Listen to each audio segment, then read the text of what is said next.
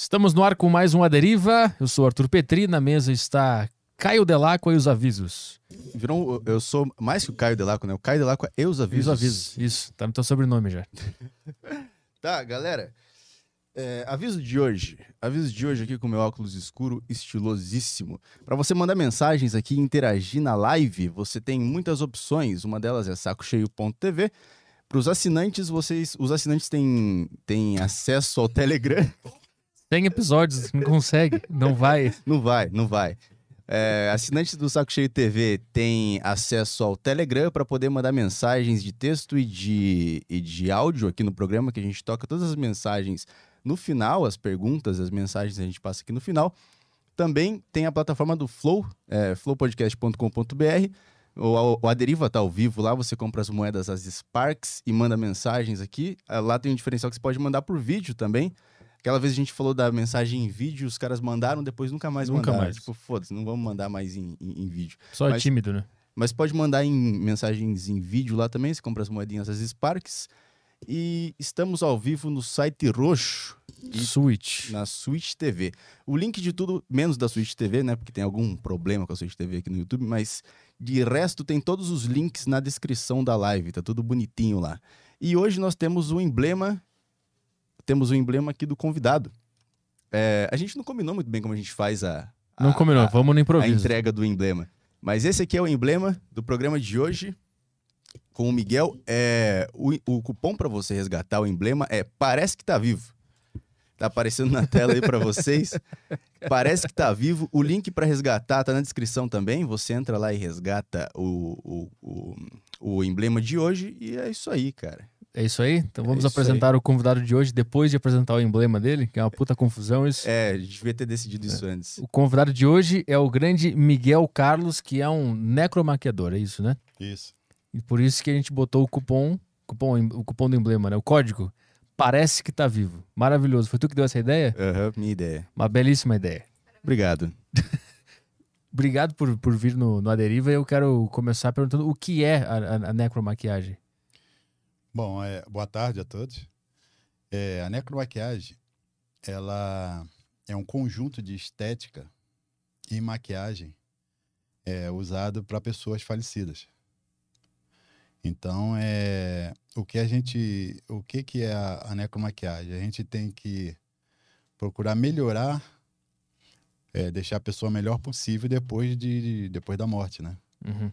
Então, às vezes, tem pessoas que pode chega a falecer por acidente de carro, por algum tipo de, de projeto de arma de fogo, ou até, às vezes, por patologias. Hum. E dependendo, às vezes, a- é, é, atingindo a parte da face, e a gente tem que melhorar isso para que a gente conforte de uma certa forma, de uma forma melhor para os familiares. Mas a, a necromaquiagem ela tem a ver só com o rosto ou o corpo inteiro? Não, a gente tem uma. O que a gente vela, como a gente fala, o que a pessoa, ou o que o familiar, o que as pessoas veem, é, vai ser o rosto e a mão. Mas a gente tem que ter uma higienização, a gente faz o corpo todo.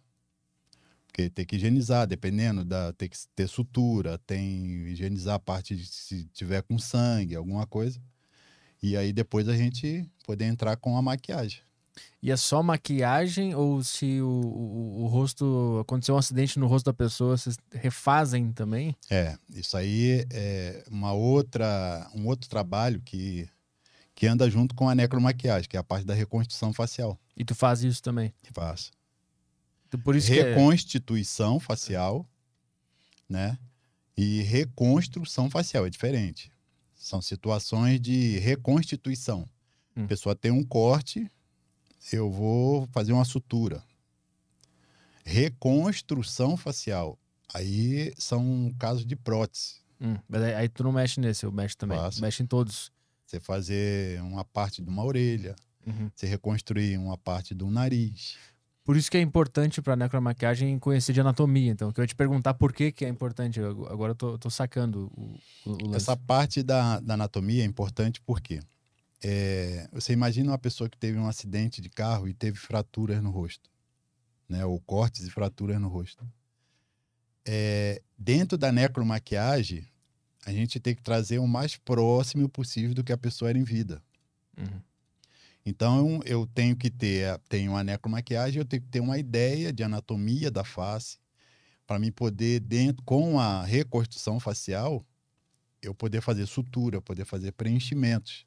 Mas existe uma anatomia básica do ser humano ou tu tem que ver uma foto da pessoa de como ela era? Não, assim, eu, eu nunca lidei com fotos, não. Nunca pedi fotos para fazer. Hum. É que eu vou fazendo ali, vou, vejo a parte do rosto, o lado do rosto que está mais íntegro, né? Uhum. Mais inteiro. E eu vou trazendo mais próximo. Lógico que às vezes o local que tem a pancada ou que tem a lesão, é, às vezes está inchado, às vezes, com certeza, às vezes tem fratura. Uhum. E é muito comum chegar com, fratura, assim, morte por fratura, acidente é, Tem, é diário, assim? tem bastante. Eu fiz um caso de uma, uma mulher no ML de Guarulhos. Um abraço pro pessoal do, do ML de Guarulhos, Vila Rio. É, eu depois eu não soube direito se foi é, se ela su- se suicidou. Não, não, não entrei muito no detalhe, mas um caso que eu estava nos estágios com os, com os alunos, algumas alunas. E o que chegou pra gente, chegou pra mim, que ela tinha caído do décimo andar do prédio. Então, falou, ó, Miguel, ó, tem como você... Era uma... Nessa situação, era uma amiga de um amigo meu, que, ela, que era do ML. E eu falei, ah, vamos lá dar uma olhada. E tava complicado. Tava o, o rosto tava complicado ou tava tudo complicado? Tava tudo. Toda. E aí tu teve que. Ela tinha fratura inteira. nos dedos, ela tinha fratura de quadril, ela tinha fratura de perna, tinha fratura de. O rosto, o olho dela tava aqui na lateral. Porque quando. Eu, eu entendi que quando ela veio no ar e bate, deve ter batido em algum lugar, ou quando bateu no chão, o rosto dela retorceu. Hum. Então eu tive que. Quando foi feito lá, o pessoal na necrópsia lá, eles abriram e eu tive que vir aos poucos trazendo para deixar de frente de novo o rosto dela, Uhum. né, que o lado que estava machucado.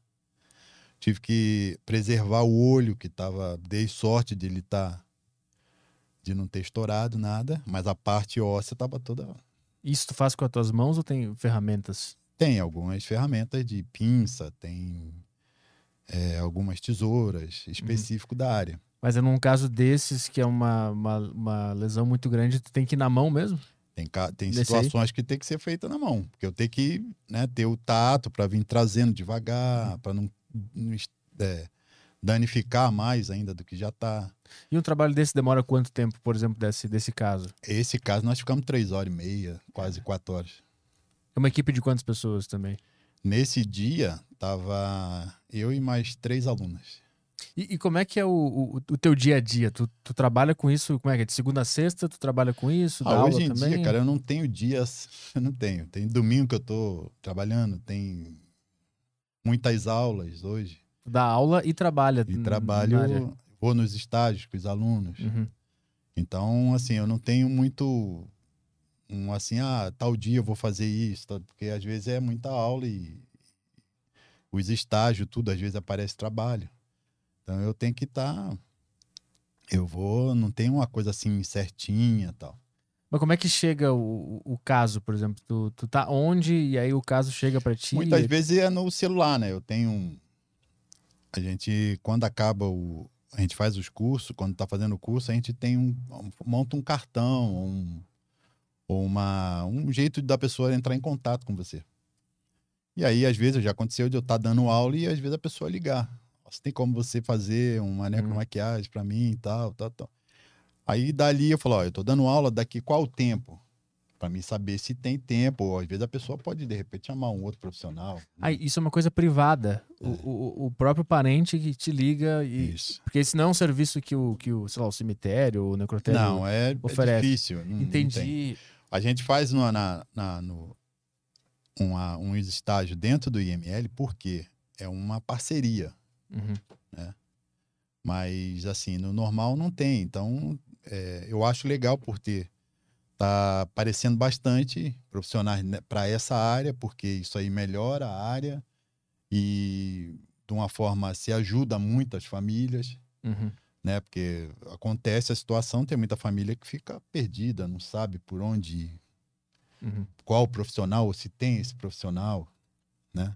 E, e qual é a Então- média de chamados que tu tem, assim, por, por semana? É muita coisa? Ah, agora tá meio, tá mais devagar por causa dessa situação que nós estamos passando, né? De pandemia, tudo, mas um tempinho atrás aí, até antes de começar isso, era eu de sábado e domingo ia direto, acontecia às vezes de semana, né? Então era ali, bota aí quatro, cinco casos que eu fazia na semana ali, Na semana? Uhum. durante a semana. Às vezes eu estava em outro trabalho e eu estava num estágio, um exemplo. Eu passava para outro amigo, Uhum. né? Ou às vezes até é, alguns ex-alunos meus que já estavam trabalhando, ó, vai em tal lugar, tem, passava o, o contato da pessoa que entrou em contato comigo e lá eles conversavam. E aí isso é feito onde? Tipo, o parente da, da, da pessoa que morreu te liga é, é, necessitando desse serviço. Aí onde que isso acontece? Onde é que tu faz o trabalho? Isso pode ser num velório, Pode ser lá no próprio velório. próprio velório, porque às vezes a pessoa tá ali, um exemplo, pode estar vazando líquido. Né? E isso aí para a família é muito constrangedor, né? Uhum. E aí eu vou lá para arrumar, para dar uma melhorada. Pode ser hospital, né? A gente faz no, no, no próprio IML lá, a gente já faz na tem uma sala específica para isso. Uhum. Então é a gente vai, eu a, a ideia da necromaquiagem é que tem muita gente que ainda não conhece. É, eu não conhecia. Tem muita gente que não conhece tanto a necromaquiagem, tanto a, a parte da reconstrução facial, mas fazem muito para pessoas vivas. Pessoas que precisam de prótese, de orelha, de nariz, mas são vivos. Entendi. Então eu fiz um curso e trouxe essa parte para a parte mortuária. Entendi. E, e por que que tu focou nessa área? Eu tive é, algumas situações assim. Na minha família, eu perdi meu irmão mais novo, né, o Cláudio. E eu estava em São Paulo e aconteceu no Rio. Então, é, quando eu cheguei, né, que eu fui para lá, ele já estava arrumado ali no caixão, tal, aquela situação toda. E até então a gente, eu não tinha dado uma, eu, nessa época eu só tinha perdido o meu pai, então a gente não tinha um- uma ideia legal. Quando eu vi ele bem arrumado no caixão, aquilo ali eu tive uma ideia de que amenizou a minha mãe, que né, estava viva ainda, e os meus familiares, minha irmã, minha sobrinha e tal. Uhum. Então eu falei, pô, e eu achava, eu não tinha quem, não sabia quem fazia aquilo ali. Aí que eu fui entrar, fui vendo, tal, pá, tá. Falei, pô, tem um profissional disso aí, necromaquiador. Ou tanatopraxista, que é uma outra, E- Esse é o quê? outra área. Essa faz o quê? A tanatopraxia, ela trabalha com a formalização de corpo. Que é isso? Um exemplo é uma pessoa morreu hoje aqui, morreu na madrugada. E esse e a maioria dos familiares dele mora no Rio Grande do Sul. Então, se eu pego esse corpo aqui até chegar ao sul, né, é, começa a entrar em decomposição, pode ter mau cheiro, tal. Então isso é desagradável para o familiar. Então eu levo esse corpo para uma clínica, que é a clínica de tanatopraxia, e fazem um e aí é um conjunto tanatopraxia que é retirada do líquido desse corpo e coloca-se fluidos ou formol para conservação desse corpo. Uhum. E na sequência eu entro com a necromaquiagem, que é o que eu vou trazer a pele dessa pessoa para o mais próximo da cor de- que era da pele dele.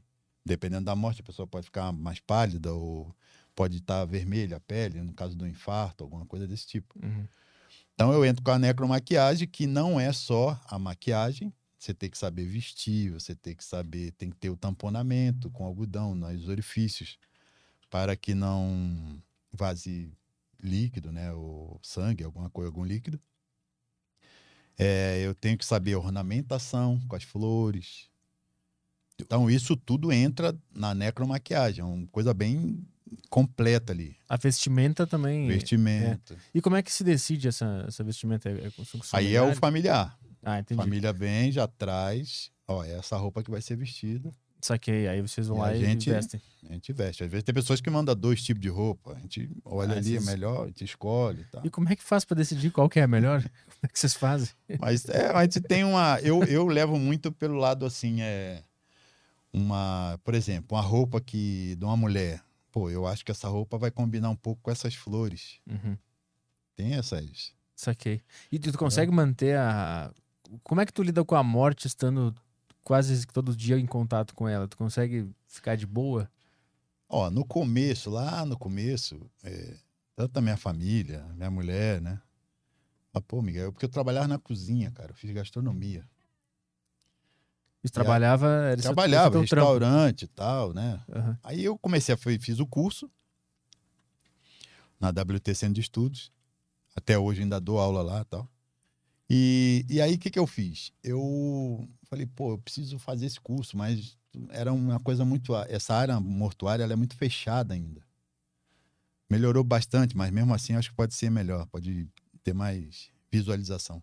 Por isso que eu acho legal esses programas assim. E, e aí eu tá ali na cozinha tal. Aí fiz o curso tal, fiz os estágios, cheguei no dono lá da, do restaurante na época, falei, ó, você me dá um mês aí pra tu arrumar alguém e eu vou tocar minha vida na. Vou lá na altar. Ele falou, pô, pode ir, cara. E aí eu comecei. E no tal. Então, no começo, era uma coisa que eu, te- eu digo que eu tive. não- a palavra não pode ser sorte. Eu tive muita oportunidade e aprendi muito rápido. Tive que aprender muitas coisas difíceis e muito rápido. Alguns casos que chegava, pô, tem que fazer isso, tem que preencher, tem que fazer sutura. Então você pega muito rápido isso aí. Uhum. E, e dentro disso, eu via muitos casos. Se tem dia que, às vezes, no ML era coisa Coisa complicada. ruim. Uhum. E muito caso, muitos casos. Então, você vai vendo, vai vendo, vai vendo ali. Então, quando era uma situação assim, você trabalhou o dia inteiro, você está cansado. Quando eu relaxava meu corpo, eu entendo assim, né? Aquilo ali muitas vezes voltava, porque eu trabalhei o dia inteiro, voltar na minha. Eu não sei se eu estava dormindo, não- As imagens as dos cadáveres. imagens, Uhum. algumas imagens tal. Tu lembra de alguma que, que te marcou e, fi- e ficava voltando? Nessa época, nesse início? Essa, essa mulher que eu fiz, que caiu lá do prédio, Isso foi, foi no início da tua carreira. Foi um pouco meio que no início. Um Uhum. rapaz que ele não foi nem por morte violenta, ele foi por ele tinha HIV e, e veio a falecer. E nós não fizemos tanta coisa, mas eu, eu me impressionei por ele ser novo. Era muito novo, 20 e poucos anos, Uhum. 27, 25 anos. E eu acho que eu não sei se eu. Porque é aquela coisa, você tá fazendo a necromaquiagem, arrumando um pouco ali, você foca o rosto. Então chega uma hora que aquilo grava. Eu penso que deve ser isso aí. E tá, fui, acabou ali, fui para casa, tudo normal. E quando eu deitei, que eu relaxei, tá, eu dormi pouco assim, sabe quando você cochila e dorme um pouquinho? Uhum. E eu via ele no banheiro da minha casa, embaixo do chuveiro, Caralho. no, no, no- ali no, no banheiro mesmo, no banheiro da minha casa. Aham. Aí eu acordei. Então eu falei, caramba, né? Pô, isso é coisa da minha cabeça tal. Até parei ali, se fiz uma oração para ele, que ele seguisse o caminho dele e tal. Aí, cansado, deitei de novo, ele Voltou. voltou de novo o mesmo sonho, só que ele andando dentro da minha casa. Então eu olhava no corredor, ele tava na ponta. Quando eu chegava lá, ele vinha aqui. Então ele ficava Ficava driblando. Falei, caramba, cara. Aí eu chegou uma hora que eu sentei, não dormia mais, sentei na cama e fiquei sentado lá. Esperando amanhecer. Amanhecer pra mim começar de novo. Aí nessa parte, no começo, eu tinha muito sonho. Então minha mulher falou, pô, cara, você, você tava legal lá na cozinha tal. Agora você tá, tu não dorme, tu não. Mas isso foi o começo. Depois eu fui acostumando, acostumando. Mas Acostumou naturalmente ou você E teve foi que natural. fazer alguma coisa? Não, até é, teve caso de, de me falarem, pô, você tem que procurar um psicólogo tal. Hum. Mas eu via que não era o caso do psicólogo. Eu não tenho, assim, eu não tenho medo, eu tenho respeito. Que eu acho que tem que ter esse respeito. Porque é, é uma pessoa ali que a gente está tratando, fazendo um. melhorando, né? Mas que a gente não conhece, mas tem que ter esse respeito por aquela pessoa ali que momentos antes estava aí andando na rua, no meio de todo mundo. Uhum. Então eu penso por esse lado aí. Então eu nunca tive medo não, mas eu sempre tive esse respeito e essa de essa coisa de fazer sempre o melhor. Eu preciso melhorar essa pessoa para me amenizar o familiar. Vai chorar, vai chorar. Perdeu uma pessoa. Mas é, eu amenizando, porque teve situações de pessoa, essa essa menina, essa mulher que eu fiz, eu e os alunos fizemos. É, do jeito que ela estava, que nós vimos na mesa, não tem como uma pessoa, um familiar ir ali ver. Uhum. Eu, na minha cabeça, não tinha. Então, eu falei para os alunos naquele dia, eram três alunos, agora eu não estou lembrando bem o nome, que é muita gente. E eu falei para elas, ó, nós temos que melhorar o máximo a menina. Então, foi um conjunto. Nós tivemos que melhorar a parte de, de, da reconstrução, reconstruímos parte do rosto dela. Depois nós entramos com a maquiagem. E o que ajudou, e é um conjunto, foi a roupa que mandaram para ela. Uma roupa bonita, mandaram um cachecol, então eu tive que. Ficou um negócio muito, assim, sabe, completo. Uhum.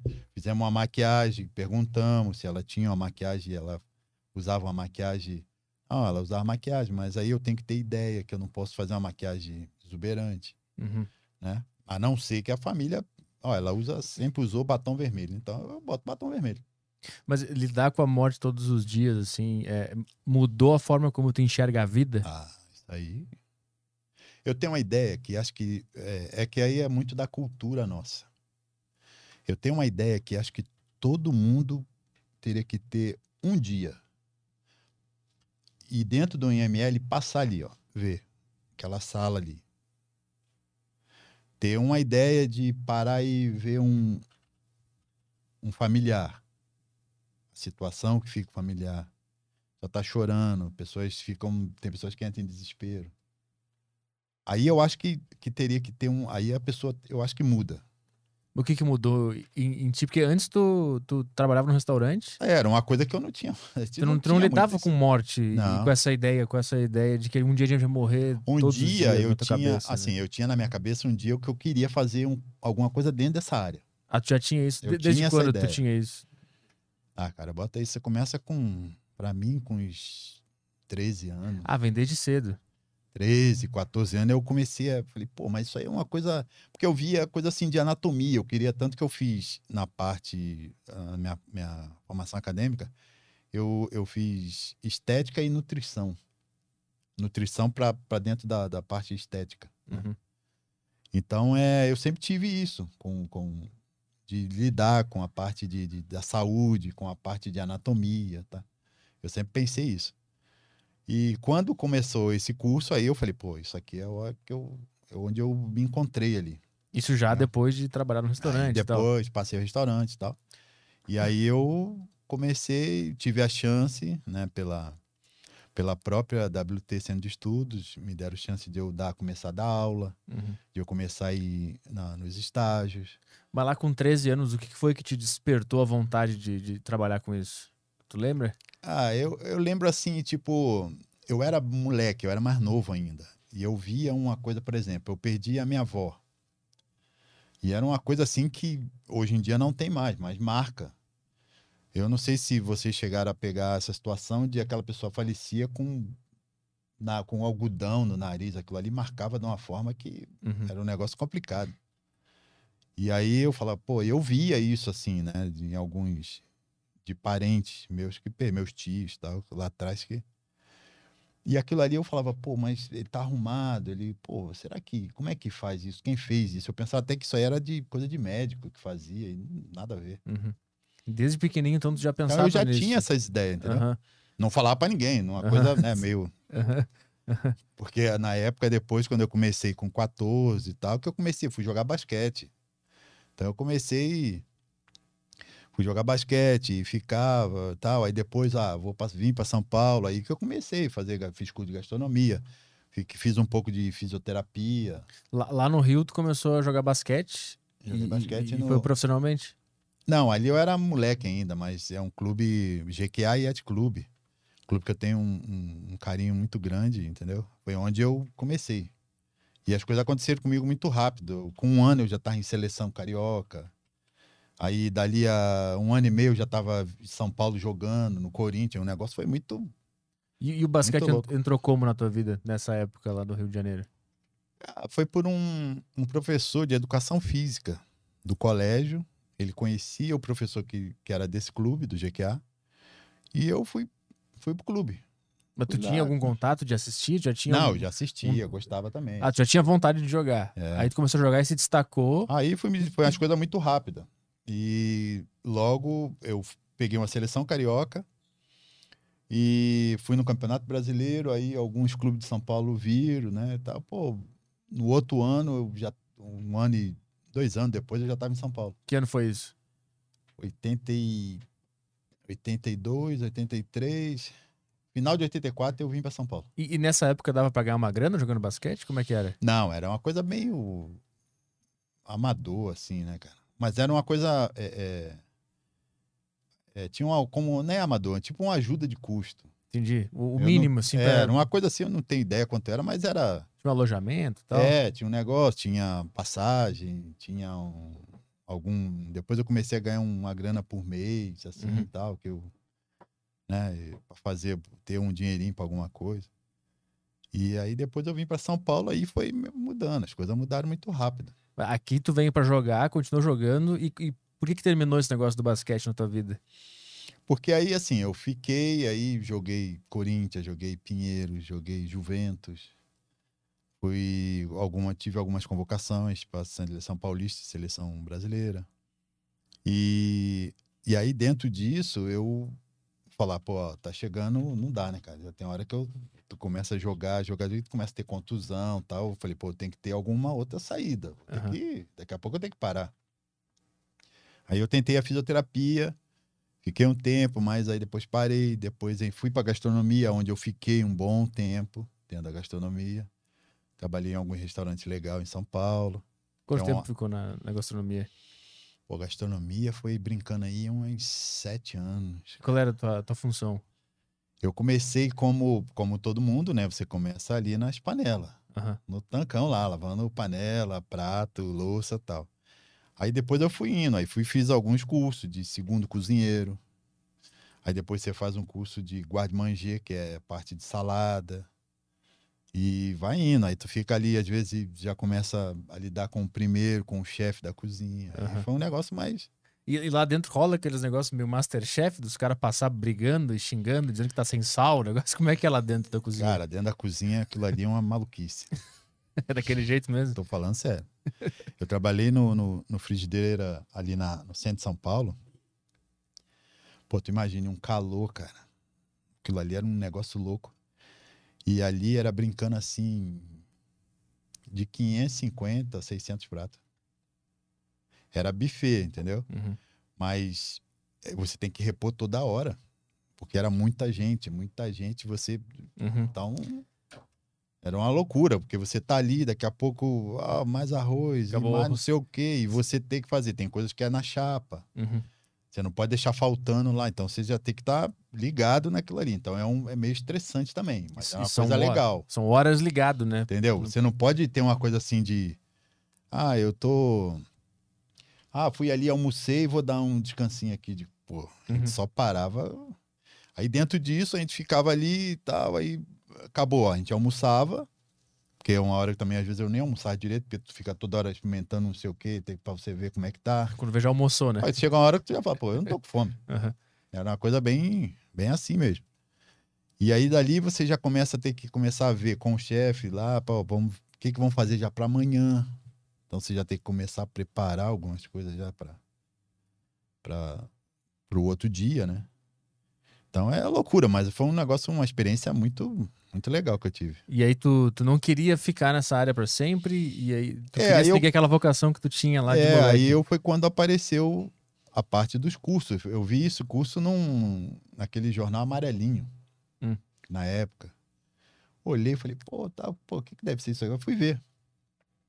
Tá, fiz a inscrição, comecei a ver e tal. Aí foi, comecei, fiz o curso. E aí, como eu falei, foi, as coisas aconteceram muito rápido. trabalhando no restaurante, fazia o aí eu curso ao. É, mas era uma coisa bem escondida. Ah, o Só cara não- falei pro, pro, pro dono, pros donos, né? Ah, entendi. Falei, ó, daqui a um tempo eu vou seguir meu. Não, Miguel, ó, só me avisa antes. Aí fui. Mas como é que tu entendeu que tu podias é, ganhar uma grana e sobreviver nessa outra área? Porque até então tu estava trabalhando É. no, no restaurante, né? Então, era uma novidade pra mim, né, cara?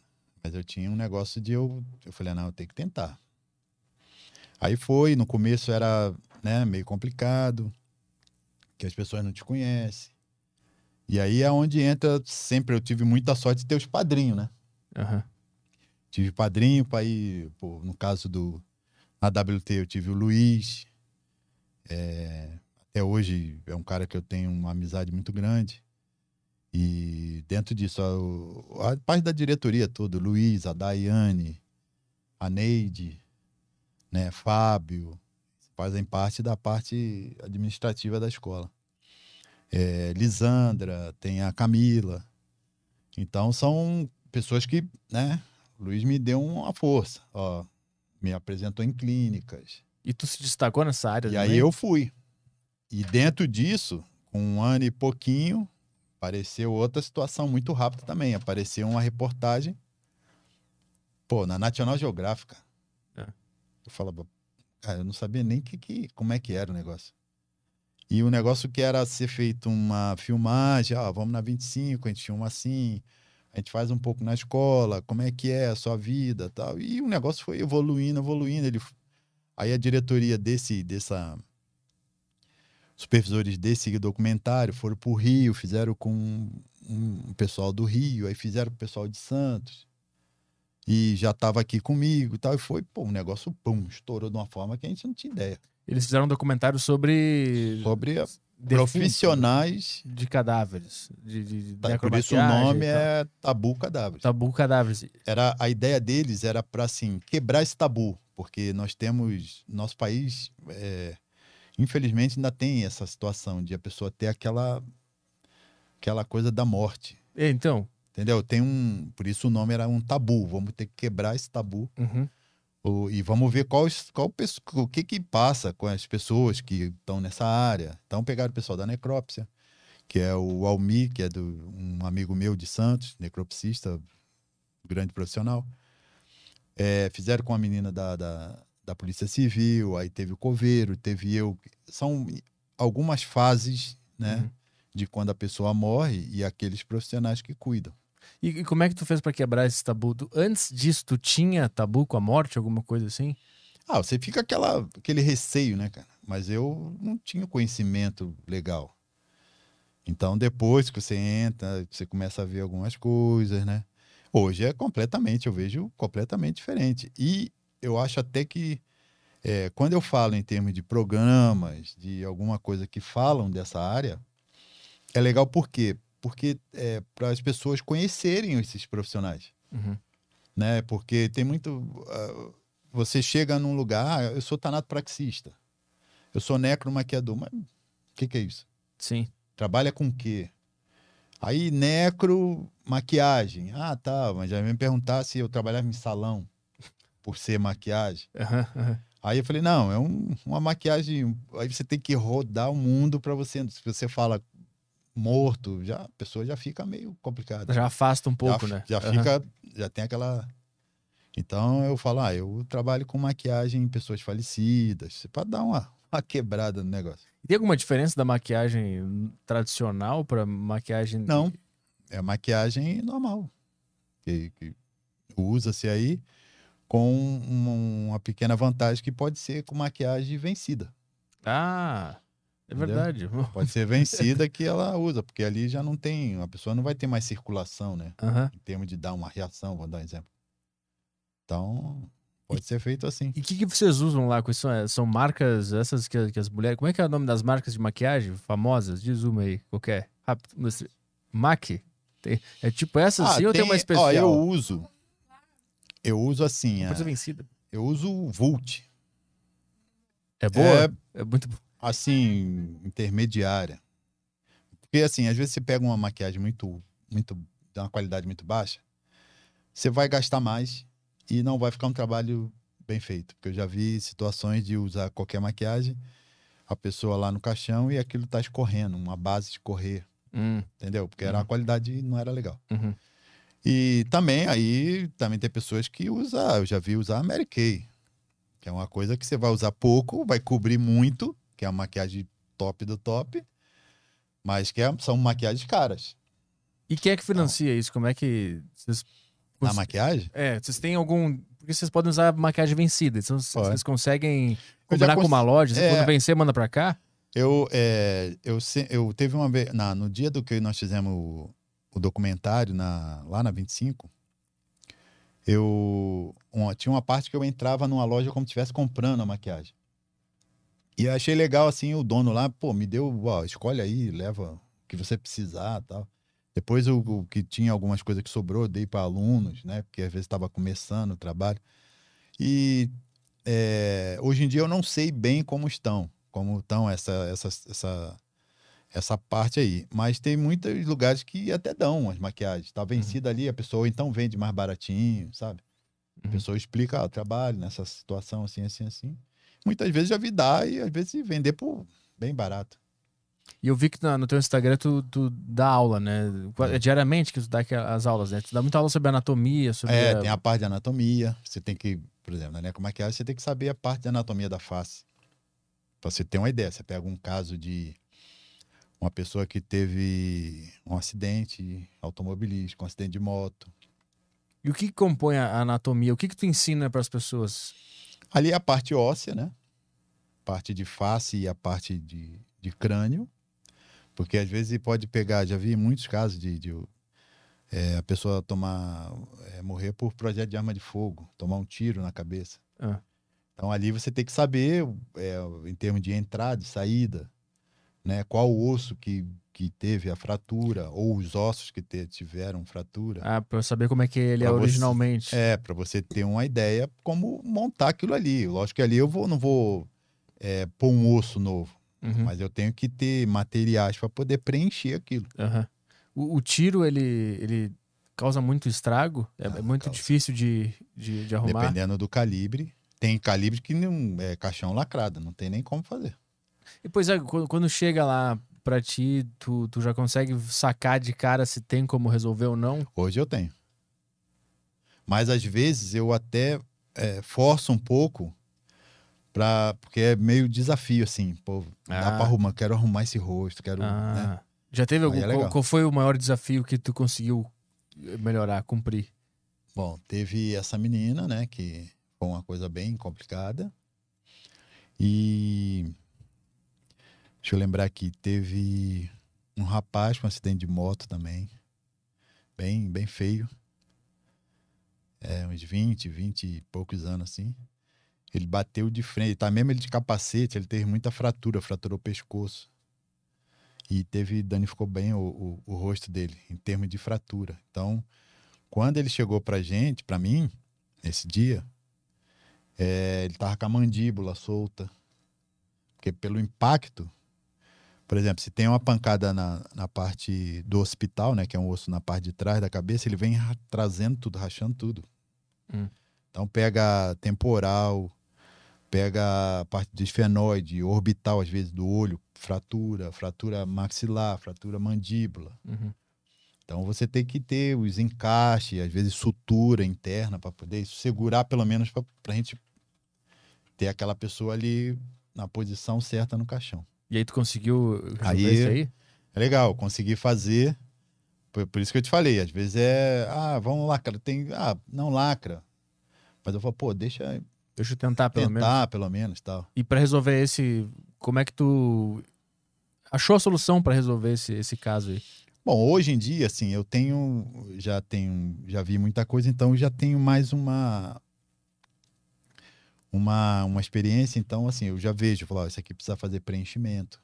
Uhum. Então, preenchimento, eu passo, é, tem alguns materiais específicos, E né? Nesse tu teve que fazer preenchimento? Tive que fazer. E, e como é que Aí é? eu uso atadura gessada para dar um acabamento. Tipo, bota, faz, preenche com, com um tipo do material. Depois eu boto a atadura gessada, dou liso. Tem que deixar secar aquilo. Para depois eu. Porque às vezes tem. Às vezes não, a maioria das vezes tem pele ainda, tem musculatura ali. Então, para depois eu tenho que dar formato para depois eu fazer suturas. O que, que é su- suturas? Sutura, sutura mesmo, de, com linha e, e agulha. Ah, tá. Então isso tu, esse, isso tu faz por dentro, Isso, esse gesso por que dentro. você tá falando. Para dar formato de novo pro rosto. Entendi. Tu simula o, o osso como ele devia Isso. estar, né? Por exemplo, é, a pessoa que tem uma, teve fratura e teve uma perfuração no olho, Uhum. né? Então, às vezes está muito para dentro, ou então até a pessoa que perdeu mesmo o olho ali. Então, tem prótese para isso. Se a pálpebra estiver íntegra, dá para você fazer uma prótese de, de cera, formato de um olho. Não que ele precise botar íris, nada, mas só a prótese Uhum.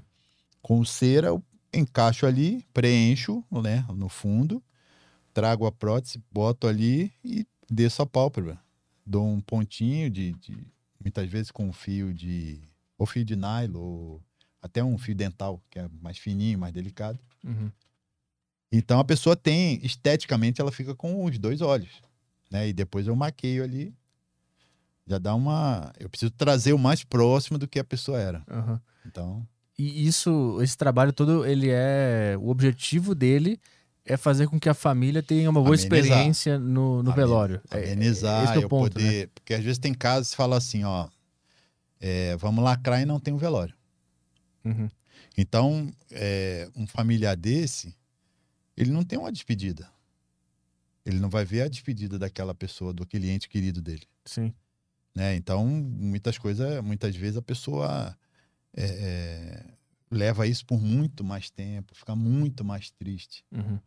se ela se, se puder ter esse tipo de por exemplo eu tenho um velório e eu trouxe né melhorei muito o rosto daquela pessoa dependendo da causa do que ele morreu da causa morte a pessoa chega ali sabe ó, a pessoa- ó, meu sobrinho meu filho teve um acidente feio de moto de carro tomou um tiro a pessoa tem uma ideia ó tá feio e tal mas se eu trago e melhoro ele pô tem um velório um negócio, pode ter certeza, vai ser uma coisa mais tranquila. Uhum.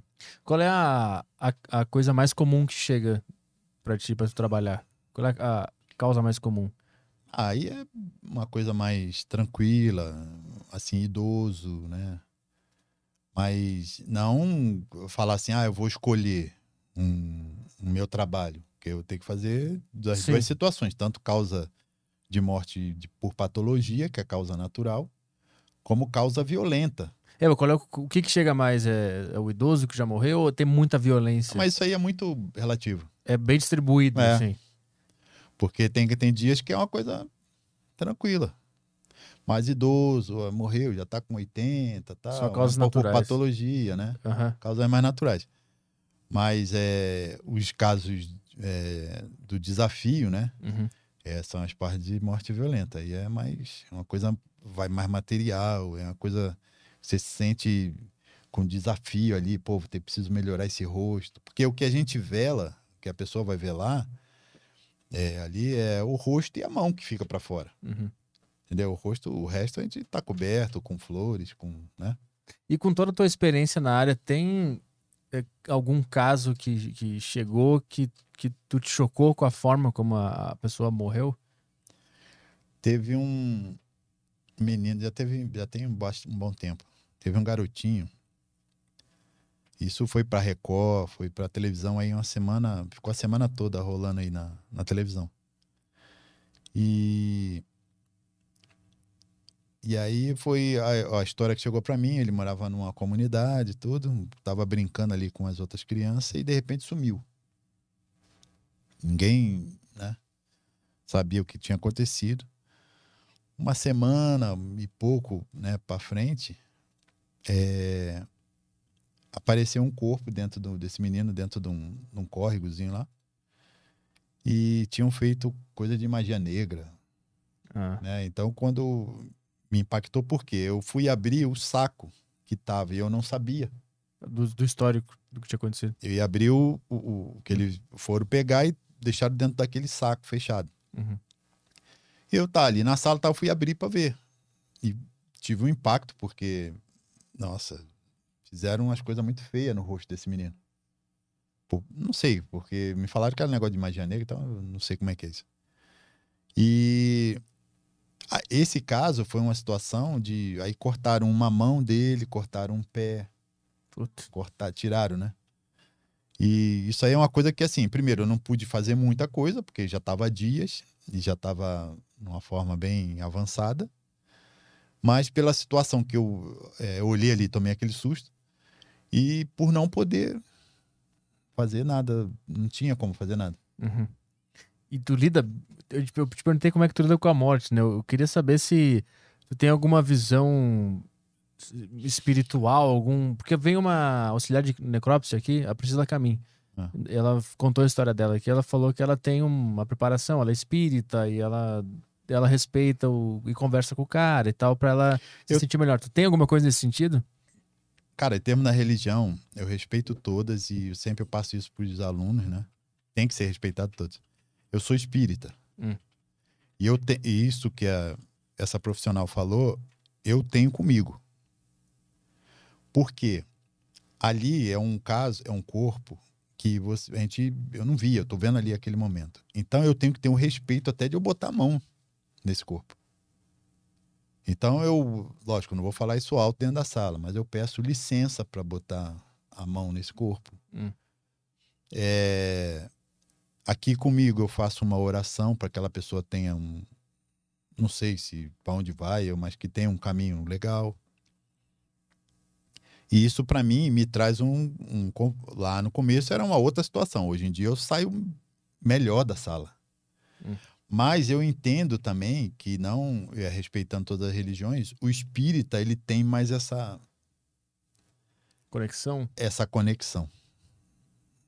Pode, eu tenho quase certeza disso, que tenho certeza.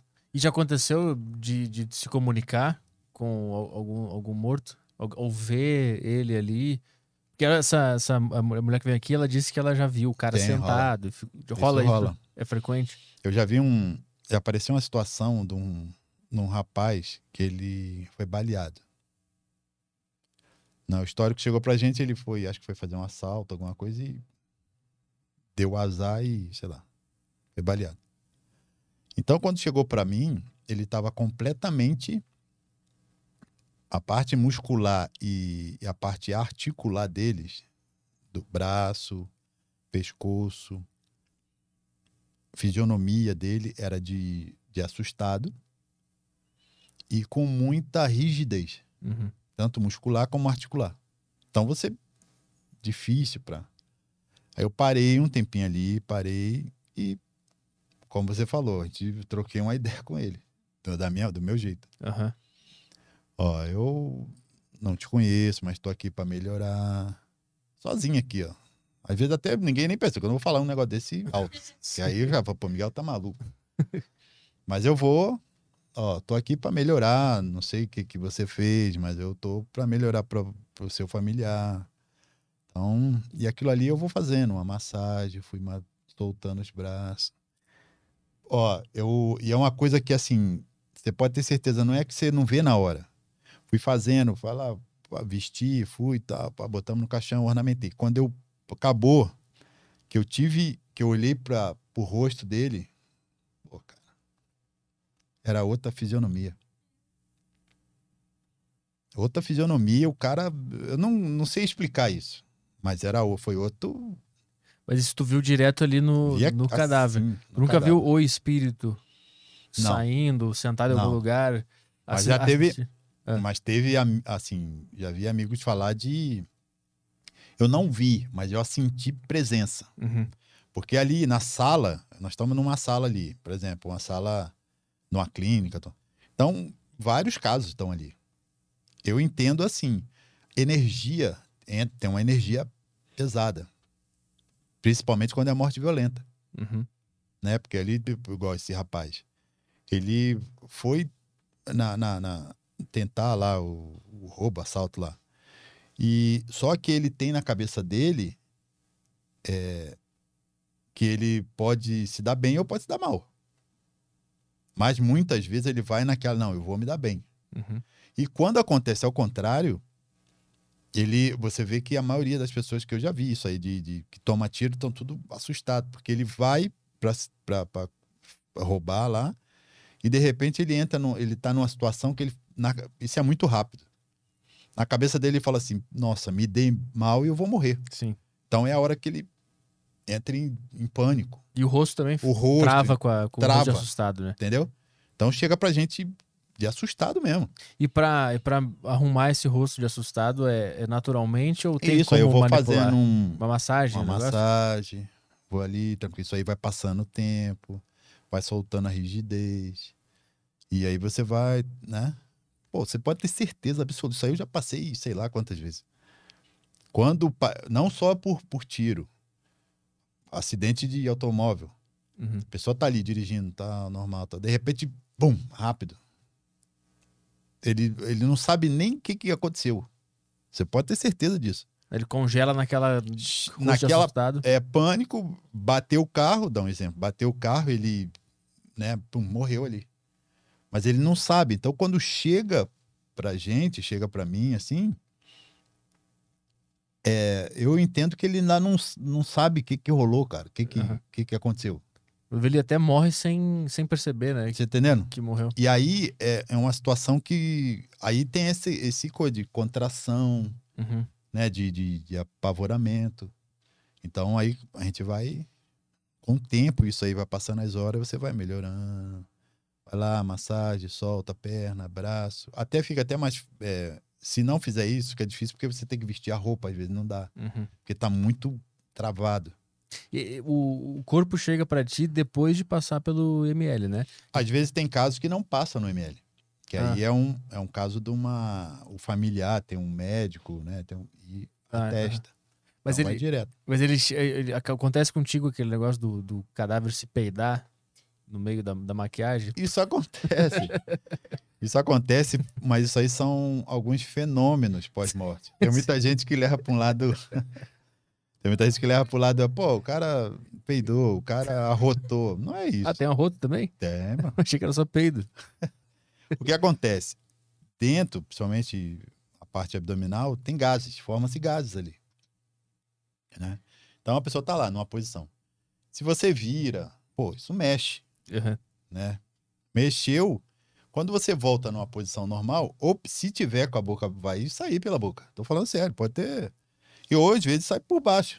Tava, pô, o cara. Não é isso. Sim. São, são situações pós-morte e pós já de algumas horas. Rola isso, ali. no meio da maquiagem, é- Rola. rola um, Com certeza.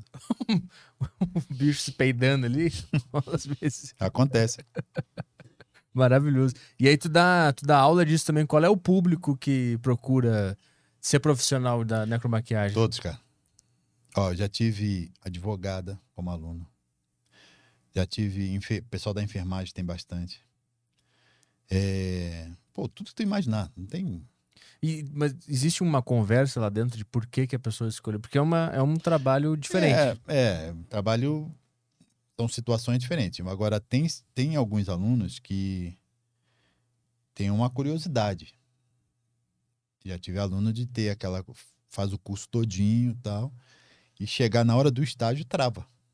Que é quando tem que botar a mão na massa. Entendeu? Por quê? Eu faço umas aulas é, específicas de caixão, maquiar a pessoa dentro do caixão. É, nós fazemos aula de sutura numa carne de porco, né? Para a pessoa ter uma ideia. Ó, mas eu não posso chegar para a pessoa e falar assim, ó, é, você vai chegar lá no, no tal lugar ou a pessoa vai te ligar te chamando para fazer um trabalho e o corpo vai estar bonitinho Uhum. vai estar sem cheiro. Até brinco com eles, pô, você vê a parte de que às vezes a gente vê se açaí, o, co- o corpo tá lá na mesa, não tem sangue, não tem nada. O cara tá ali. Mas por um lado, é legal que você aprende anatomia. Uhum. Se o cara fala algumas partes anatômicas lá, é legal. Mas eu destrago o mais pró do que eles vão ver dentro de um estágio, é por isso que tem um estágio. E tem gente que trava. Tá ali e tal, mas vem, faz, às vezes vai bem na anatomia e tal. Mas na hora ali que Que tem que, tem que fazer. botar a mão mesmo aí. Quanto tempo é de, de, de curso até fazer na prática? Bom, assim, é tanatopraxia e necromaquiagens, mais ou menos cinco meses. Aí tem a necromaquiagem, que, é, que são três meses. Aí tem o curso que é de necromaquiagem e reconstrução, acho que são cinco meses. Aí tu fica na sala de aula e tal, Isso. e aí chega um momento que tem que fazer num corpo tem de verdade. começar e dar os estágios pra gente fazer o, no corpo mesmo. E, a- e aí, com- como é que a. Como é que a pessoa trava? Tem algum exemplo de tu tava lá na- na- no estágio e a pessoa não aguentou, ela sai correndo, ela começa a chorar? O que Não, acontece? não, não de, pelo menos por enquanto de correr, não. Mas já aconteceu assim. é, era uma menina, ela fazia. Eu não lembro, ela fazia uma- um curso na área da saúde. E aí ela. um- foi um sábado, a gente estava no estádio, fomos pro estádio. E elas fomos lá, se trocamos tal. O pessoal se trocou tudo, porque tem que ter os EPIs, né? Que é agora até mais ainda, por causa dessa pandemia aí. Da, da- daqui para frente vai ser ter que ter usar muito mais é, a parte de, de proteção. E ela, quando chegou na, na entrada da sala, ela ali ela travou. Uhum. Porque tô entrando ali, tu já vê os corpos na mesa, né, tal. O pessoal preparando para começar. E aí ela travou. Aí eu chamei ela de volta, tinha uma partezinha assim, o que aconteceu? Ela falou assim, Miguel, não é para mim não. Mas ela começou a chorar porque é, ela, não sei quem foi que tinha pago, né, o curso para ela, tal. E ela, eu falei, não, calma, é assim, todo mundo é assim, vai lá, entra na sala, se você se sentir mal, eu saio contigo de novo. Pra você, daqui a pouco você vai se acostumando, e tal. Ela falou, Miguel, não é, cara. Não tem como. Aí eu tem certeza, tal, não quer, pelo menos eu vou contigo, fico contigo do lado, a gente, né? Aham.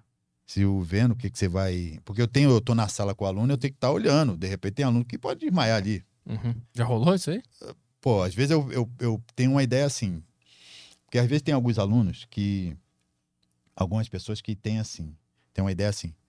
É, ah, eu não vou comer. O nosso estágio é de 7 a 1. Eu não vou comer muito porque eu vou passar mal. Hum. Aí, aí passa mal porque não comeu. Pô, aí passa mal porque não comeu nada. Aham. Entendeu? E aí eu falo, eu tenho que ficar ali meio por perto, ó, vamos fazer isso, tal, tal, tal, e pra poder, ó, não tô legal, meu, a gente sai da sala, toma um ar, tal. E essa menina, ela não, não conseguiu, cara. Respeitei tudo, E aí ela desistiu do, do curso. desistiu do curso. E tu consegue bater um rango antes de, de, de entrar na sala pra maquiar o cadáver e, e ver as coisas? É de boa? Gente, isso aí eu acho normal, cara. Tá tranquilaço. Eu de manhã, eu não tenho muita, não sou assim de comer muito. Mas eu tenho que tomar um café ali com leite ou café né, normal e um pãozinho na chapa. Só isso aí. Aí depois saio da sala, né?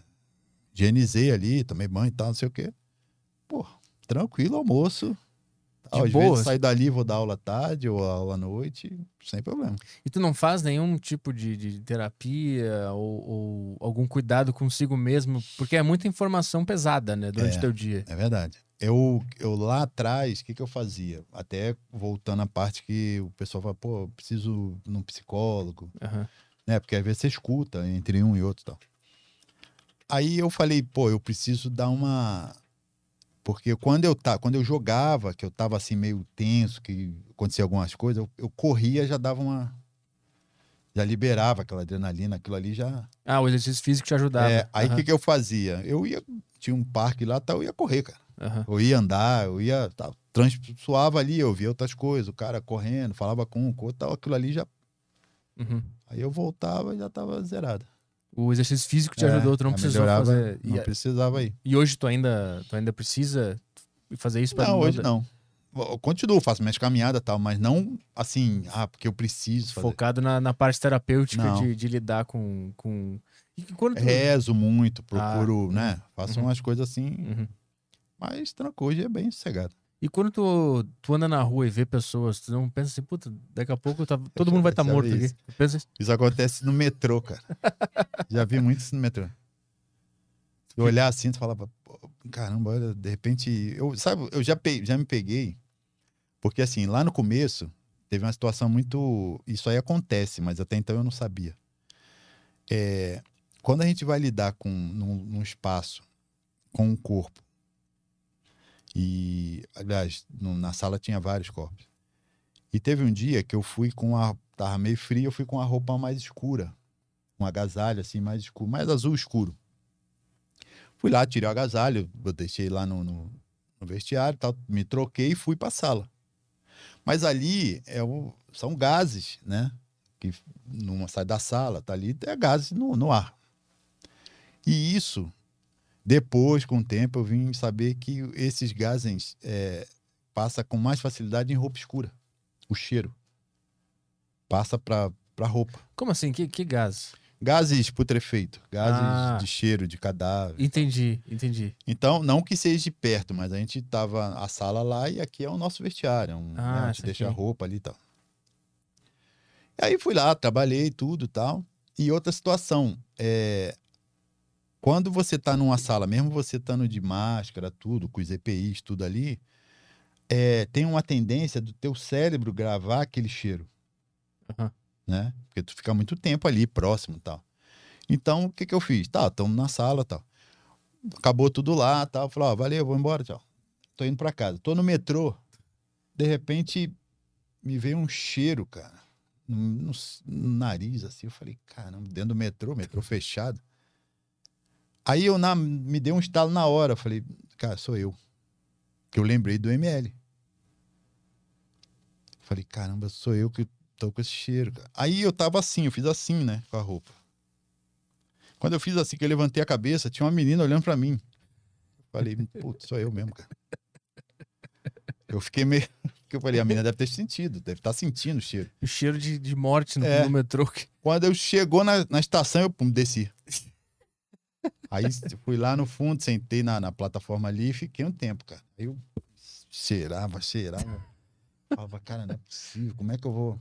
Eu pensei que tu ia falar que tu achava que tava todo mundo morto no metrô.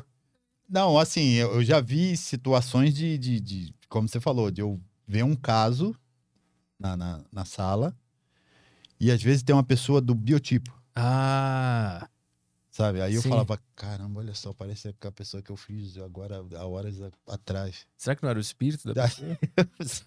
Não sei, tu não, não dá pra entender. Te acompanhando no metrô? Mas é um negócio louco, cara. louco. E você não pode também ter uma situação assim de. Eu sempre, assim, eu nunca gostei de, de ficar muito, sabe, preso aquilo ali. Se você entrar numa situação dessa, você já tá trabalhando numa situação meio que pesada. Se você botar na tua cabeça assim, pô, tem fantasma na sala, tem não sei o que. Cara, que às vezes eu já peguei, eu já trabalhei de madrugada, eu e, pô, vários copos assim, cara, na sala, eu ali na sala. Ah, é é foda manter a, manter a mente. Eu ali, ó, pá, fazia, pá, pá, acabava aquele, tirava, botava na outra mesa, ó, ia lá, fazia o outro. Mas isso aí eu já tava com um tempinho. Aham. Porque a pessoa que chega, porque você tá assim, ó, fazendo. Aí não sei o que que dá um estalinho que vem lá na tua mente. Tu fala, pô, cara, o que que eu tô fazendo aqui com 10 casos aqui, cinco corpos aqui, cara? Eu sou do- doente, sei lá o que que eu tô fazendo aqui. De madrugada. De hein? madrugada, cara. Silen... Ó, eu já cheguei a um ponto na sala de escutar, e isso aí acho que é. Acho que ali, aquele dia ali eu perdi o medo. Não teve. Ali eu já. Entrei e tal. Aí fui lá, me troquei. Quando eu entrei na sala, sim, eu entrando na sala, que eu comecei, fui ver o- um dos primeiros casos que, a gente ia, que eu ia pra arrumar, que já tinha que deixar arrumado pro, pra, pro outro dia. É, eu escutei, tinha um balde, eu escutei água caindo no balde. Sabe? Quando Gota caindo assim. a gota caindo, acho que não fecharam direito. E aquilo tá. tá, tá. Porra, tu fala, caramba, cara. Olha, aí eu parei assim um tempo, um silêncio E só a na gotinha. sala, aquela gota ali. Aí tu começa. Pô, tem um ali, outro. Tu fala, O que, que eu tô fazendo? que rola, cara. E- Mas é, depois tu vai acostumando, já era. E depois daquele caso que tu falou do, do cara que tu viu no teu banheiro, depois tava na casa, aconteceu mais alguma coisa assim? De- não, esse cara eu vi assim, nítido, cara. Mas Teve mais algum caso tipo esse? De situação de Do cara aparecer? Isso já aconteceu com, já uma vez comigo. Eu vou falar a realidade assim, de falar assim, ah, Miguel, você viu vulto? Nunca vi. Uhum. Ah, passou um vulto? Nunca. Nunca vi isso aí. Mas eu já vi uma situação assim, ó. De, foram duas situações muito complicadas de, de eu tomar susto. De tomar susto assim, de eu pular para trás mesmo. Eu cheguei próximo da mesa, né? Próximo da mesa, assim, para para ver. Tava até tinha outro profissional assim, tinha outras pessoas na sala, tal. Quando eu cheguei próximo da mesa, eu vi o rosto do lado do rosto da pessoa que tava. Tanto que eu, eu pulei para trás mesmo. Tu viu dois. ro- Um rosto normal, que era a pessoa que tava Aham. na mesa. E eu vi um outro rosto. Aí eu me fiz assim, ó. Eu falei, cara, pessoal, pô, pô, o que aconteceu? meu? Eu falei, não, nada, não, não sei o que. E Também, se Ok. tu falar, todo mundo fica com medo, né? Tem que ficar Aí já, quieto. já tem que ter umas coisas assim. E a outra situação foi um. Isso foi num sonho. Trabalhei muitos casos tal. E aí eu sonhei que.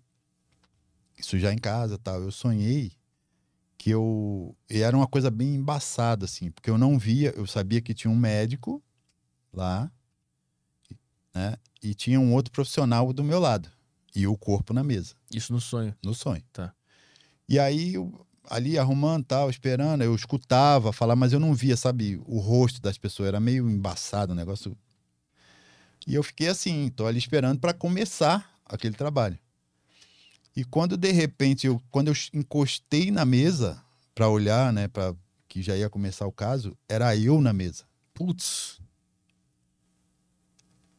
Porque tu acordou na hora. Aí, na, não, eu fiquei, eu acordei com a minha mulher me batendo.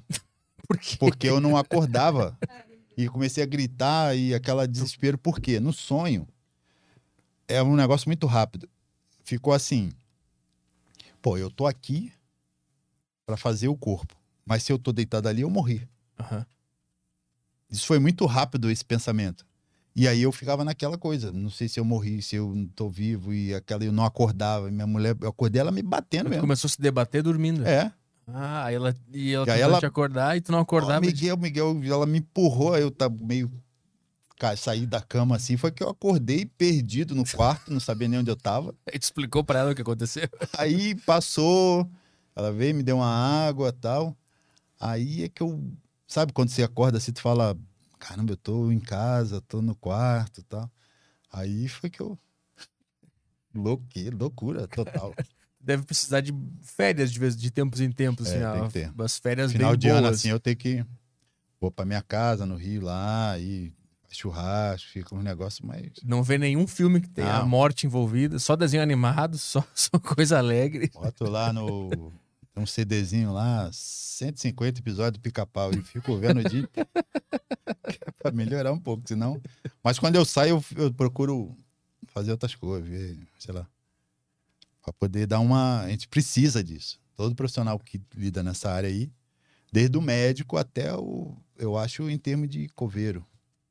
Tem, tem uma Então- coisa que, que eu tava vendo no teu Instagram que, eu- que me chamou a atenção, que tem muito... A maioria dos teus alunos é, são mulheres. Muita mulher faz esse curso. Tem alguma explicação pra isso? Pô, cara, o pessoal, às vezes a gente chega em estágio e já me falaram assim, pô, Miguel, isso aí é preconceito, porque vocês só pegam alunos mulheres. Falei, pô, não é que é um preconceito meu, não existe. Elas se inscrevem no curso. Elas se inscrevem lá e os homens não vão. É. Teve várias turmas, teve. Ó, teve uma turma que tinha. Uma turma de sexta à noite, se eu não me engano. Que, que foi o Rick, né? Eu falei, cara, ó, só tem você de homem, você vai ter que ficar até o final, cara. Nem que eu pague teu curso, mas você vai ter que ficar. Ele ficou, tá hoje aí na, trabalhando na parte de agente funerário e necromaquiador, né? Na, na, na parte da funerária municipal. Tá Aí tocou a vida dele, tá, tá bem e tal. Tem uma turma de quarta noite, necromaquiagem e reconstrução. Quatro homens E turma de quantos? de, bota aí, quase 15, 15 alunos. Por que será que, que, E eu que as mulheres não dá pra entender, cara. Aí eu, eu falei, agora vocês vão ter que aturar aí, porque a mulher fala, ah, homem, pô, os caras são, é, não tem coragem, os caras... É, eu acho que eu acho que o homem é um pouco mais mais E a menina vão isso. cima, cara. É, eu, eu não sei qual é a explicação pra isso, mas eu acho que tem. Verdade. Porque eu, eu não conseguiria, puta, eu, tenho, eu morro de medo, não, não. Mas daí, às vezes, sabe o que, que é? É? É uma situação de você da- do imaginário, cara. Às vezes, de repente, você pensa assim, mas se você for numa sala e ver ali, tu já tem uma outra. Desconstrói um, um- pouco, né? Porque tem esse negócio, ai, a morte, aí. é, Tem pessoas que já perguntam, isso aí eu já vi. Miguel, você já viu fantasma? Falei, pô, fantasma como fantasma? Pô, aí os caras associam com, sabe, aqueles. Não desenha, fantasminha, vô. Não é isso, cara. Não rola isso. É verdade. Tem muita gente que, que associa isso aí. Falei, Que- ó, eu nunca vi fantasma. É, associa com o negócio de, de, de filme de terror, sabe? Meio Jason. Que vai né? tomar um susto uma hora, assim. Sabe? Uma Aham. coisa assim que você tá vendo o filme e toma um susto. Uhum. Hum, Nada a ver, cara. E na, e, na, e na questão de aceitar a própria morte, que isso é muito difícil pro ser humano aceitar que um dia a gente É. vai morrer, né? Trabalhar com isso te ajudou a... Ajudou, ajudou e eu tenho uma ideia assim, ó. Cada um tem uma forma de, de ver. Eu acho que a gente tá nesse plano aqui para aprender. Uhum. Então, a gente passa aqui. Eu tenho essa ideia comigo. A gente passa aqui, vai para um outro plano.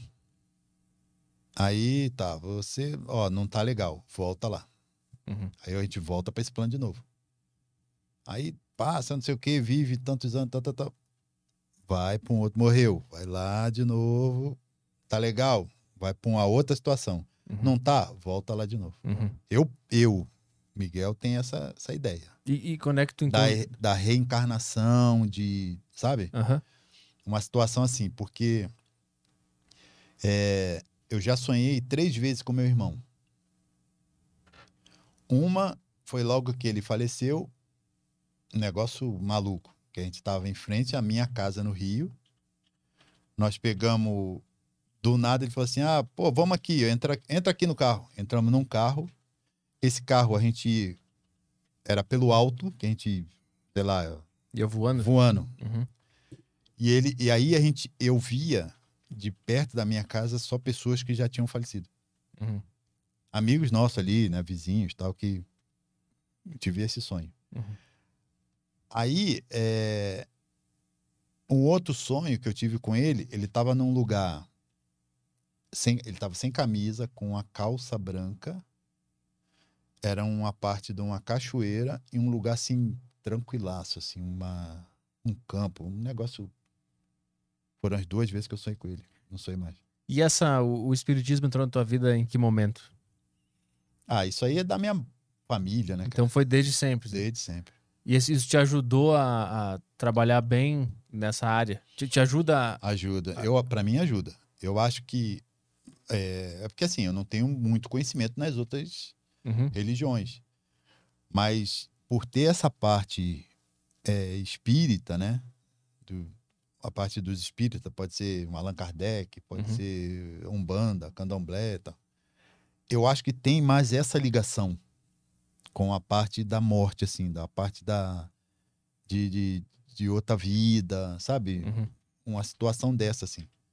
Então eu acho que tem a ver, né?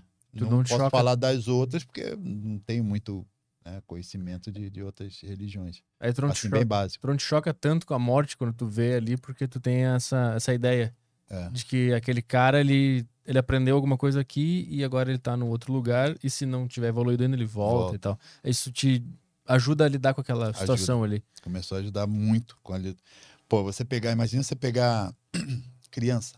Aham. Tem muitos profissionais que não conseguem fazer. E isso aí é profissional de 20, 30 anos dentro da área, mas que não consegue fazer criança. Porque não, sei lá, eu acho assim, eu falo para os alunos, não pode associar. Se eu estou fazendo um trabalho, principalmente as mulheres, ó, tem filho, né? Uhum. Não só mulher, homem também. Tem, ó, teu filho tá lá na tua casa, tá legal, ou tá Ah, na sim. escola, ou tá, entendeu? Porque a pessoa tende a associar com o próprio Associa filho, né? com o filho, com o sobrinho. Então, Porque criança é. Tem muita gente que é complicado. Quais são princip- os principais fatores psicológicos que tu tem que preparar na tua turma, ensinar? Tipo esse negócio de não associar. O que mais que tu tem que falar com eles, fora da técnica em si? Então, aí tem a parte, parte da religião, né? Cada um tem a sua. Mas isso é dito na aula ali? Isso, nós temos aula de. Tem parte da religião. Ah, interessante. Tem. E aí a gente faz é, Falo essa parte, falo da parte que eles têm, o psicológico deles. Né? tem que estar legal, seu psicológico tem que estar legal para Uhum. você fazer uma situação dessa. Uhum. E às vezes tem pessoas que pode ter algum trauma, né? De criança, é, que relaciona essa parte da morte. E a pessoa, ela, ela, ela trabalha para investigar, para ver se ela tem algum trauma. É, então, é, tem uma situação que, assim, tem muitos alunos que chegam ali para, ah, vou fazer o curso, tal. Mais pela, pela curiosidade. Tá, mas ele tem, lá no fundo, ele tem um, um negocinho que, que, que, que incomoda ele, né? Eu vejo isso quando a gente tá ali, primeira, segunda, tá, pá, pá, pá. Quando começa a chegar o final do curso, que a gente começa a falar em estágios, tem pessoas que complica. O pessoal começa a ficar branco. Começa a ficar, pô, agora é Agora o bicho vai pegar. Por isso que eu faço essa aula prática, para Aham. dar uma quebrada ali. Falei, ó, gente, aqui, lógico, uma pessoa, um amigo nosso, né, um colega de vocês que está aqui para a gente fazer uma simulação. Uhum. Mas lá, tal, então às vezes eu boto até, faço uma simulação com sangue artificial, como eles lidarem com aquela situação ali, como também melhorar, né, dentro, junto com a maquiagem Uhum. para eles poderem começar a ter. Mas mesmo assim, às vezes tem, tem situações que a pessoa trava, não tem jeito. Eu queria abrir o, o, o teu Instagram, botar aqui na, na TV para que tem umas fotos. que Eu queria te perguntar umas coisas que tem, na, que tem nas fotos ali. Tranquilo. Consegue botar aí o Instagram dele na, na tela? Beleza. Tem várias coisas da tua aula ali, né? Várias, Isso, é várias, legal. várias. E eu Ó. já tô colocando pro pessoal na tela.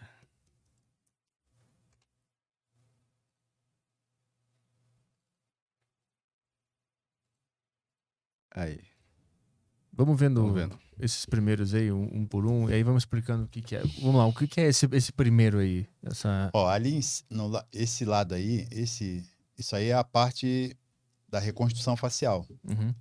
Então a gente faz, ó, prótese de olho, né, para o aluno treinar prótese de olho, meio rosto, nariz. É, ali tem a parte da maquiagem, que é uma, uma sequência, né? Uma parte de, dos EPIs, que não tem como você lidar com a pessoa falecida, sem luva, sem nada. Então, Uhum. né, não tem condições. Isso aí é feito pelos alunos? Isso são os alunos. Ah, então eles estão aprendendo a fazer um, um nariz, no Um caso, nariz. de que tenha que criar um pro, pro, pro parte Da cadáver. reconstrução. Isso. Entendi. E aquele. Esse, esse primeiro rosto inteiro que aparece, quase inteiro que aparece, é no caso que a pessoa perdeu toda aquela Tem parte. uma parte perdeu, Entendi. então a gente vai ter que Aí tem que fazer da. melhorar o máximo ali. pra- Saquei. Saquei. Vamos ver mais algumas.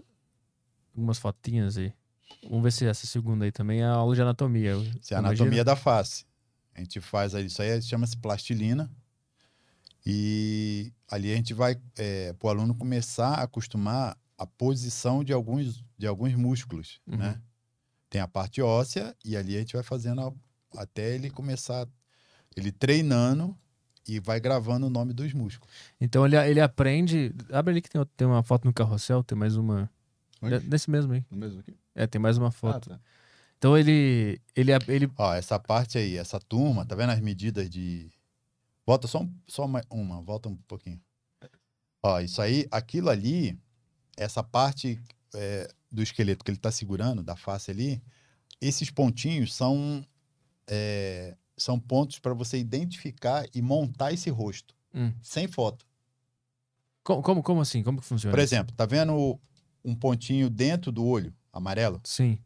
Se você puxar, se você seguir uma linha reta ali, chama-se, ali é um lacrimal, onde sai a nossa lágrima. Aham. Se você seguir, se você tiver uma ideia ali, ó, você seguir para baixo, você vai achar o canto da boca, Ah, tá vendo? entendi. Se você pegar é, um pouquinho mais pro, pro meio do olho, Tem um branco ali, né? isso, você vai achar a asa do nariz. Uhum. E assim vai, tá vendo? Porque assim, eu não tenho uma foto da pessoa, né? Uhum. E lógico que a pessoa esqueletizada é é uma outra situação que aí já entra a parte de antropologia forense, é uma coisa mais Uhum. reconstrução e, e- e antropologia é uma coisa mais mais para frente. Só que eu preciso fazer isso aí no, no, no curso para quê? Para eles terem ideia de montagem, de a parte de da parte muscular, onde está localizado. Mas a estrutura óssea de cada um não, não muda? Então, esse aqui é o, o lance do negócio. Por exemplo, cada estrutura de, de- da parte óssea é diferente de um, cada rosto é diferente um do outro. Uhum. Mas ele tendo essa aula aí, ele, ele sabendo a posição e mais ou menos da medida, ele tem como montar um rosto, mesmo sendo diferente um do outro. Entendi. Vamos ver mais, mais algumas. Vê o terceiro ali também, que é um vídeo. Ó, essa aí é a parte que eles já fizeram. Tá vendo? Ó, em gesso, a gente treina em gesso. Faz em loucura. gesso e maqueia. Faz o, o, o rosto no, no gesso, que é aquele branco ali. É, a e- gente usa assim, ó. A gente usa um, um, um produto que chama-se alginato. Hum. O alginato é usado para fazer prótese dentária. Ah, sim. Uhum. Não sei se vocês já viram uma, uma, um- uma massinha com gostinho de morango, tá? Aquilo ali é alginato. Uhum. Então eu monto, eu, eu ponho no rosto da pessoa, moldo. Dali eu tiro, passo pro gesso. Hum. Do gesso eu passo para cera e da cera eu passo pro silicone. Aquele branco que tá em cima do, é do que tá maquiado é o gesso. Isso. Depois do gesso tem o silicone e Isso. depois maquia. isso. É isso. É isso aí. Ent- Entendi. Porque isso aí o aluno pega simetria, ele pega, tá treinando a maquiagem Uhum. e assim vai. Tem, uma, tem até uma orelha ali. Orelha. Maravilhoso. Vamos ver mais alguma- algumas. Tem- aí tem as, esses. Aí tem a parte prática da maquiagem, da necro, né, no caso. Que são esses do velório. Isso. Aí isso aí você Esse- Esse aí, esse aí. Esse aí, ó, é, elas estão treinando. é, aí tem que ter um aluno, né? Não é obrigatório, mas tem que ter um aluno para entrar no, no caixão, senão fica difícil. E o pessoal sempre quer entrar, né? Sempre, Eu por aposto. incrível que pareça, tem, cara. Tem briga pra saber quem vai deitar. né? Sério mesmo. Eu imaginei. Tem pessoas que tem, não, eu. Não, pessoa, eu, eu vi, eu falei, pô, isso aí eu só entro quando não tiver jeito mesmo, aí tem que. tem Vai ser que a última entrar. coisa que eu vou fazer na minha É, vida. Não. Literalmente.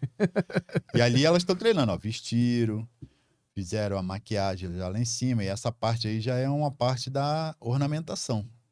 E como é que é o clima na aula? É, é descontraído? Rola risada ou é tenso? É, não, mas não. Aí é assim, tem que ter um. é, não pode também ficar muito tenso, porque É. fica um negócio, né? Mas a gente. Eu, eu até brinco e falo, ó, gente, tal dia é o dia do. Vamos montar um velório aqui e tal. Tem garrafinha de café ali, tem tudo bonitinho. Contato figurante pra ficar chorando em volta. Às vezes os caras fazem isso. Mas é, o- mas é dentro de uma seriedade para eles poderem treinar, né? É que eu imagino que uma situação tensa assim, ela exige uma, uma distensão na hora, de rir, de se É, divertir com porque senão negócio. fica um negócio muito. É. Pô, muito travadão, né? Não dá. Que é mais, o que, que é aquele ali da. Aquela do canto ali é aula de sutura, Essa carne aí? de porco, isso aí. Porque a, a carne de porco, ela É boa. tem uma textura. também, também. Ela tem uma textura e é uma carne mais próxima dentro da, da parte putrefeita, Aham. mais próxima do ser humano. Ah. Será que a gente tem um baconzinho na gente também? Se tiver.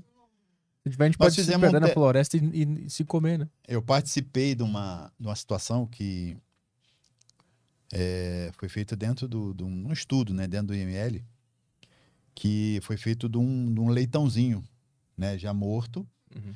e nós fechamos, botamos ele no chão ali e fecharam uma tenda, só com a entrada por cima, com a garrafa aberta. Então as moscas vinham e pousavam ali, Hum. para a gente saber quando é, começou a dar larvas, né, naquele no corpo lá do porquinho, para a gente saber aquelas larvas, aquelas larvas ali, dá para você saber é, aproximadamente a hora e o dia de morte, Ah, de acordo com. porque vai, isso aí já entra a parte da antropologia, Aham. já entra a parte, aí tem que ter a parte do biólogo, Uhum. que é tem outros profissionais bons dentro do dentro dessa área aí, porque você pegando o tamanho, pelo tamanho de cada larva, você vê é, se é a primeira geração, se é a segunda, se é a Ah, aí terceira. tu sabe há quanto tempo aquele corpo tá naquele lugar. Entendeu? Ah, entendi. É pela, pela larva que, que, que descobre Porque isso. você vê, eu via o- um profissional que no dia tava com a gente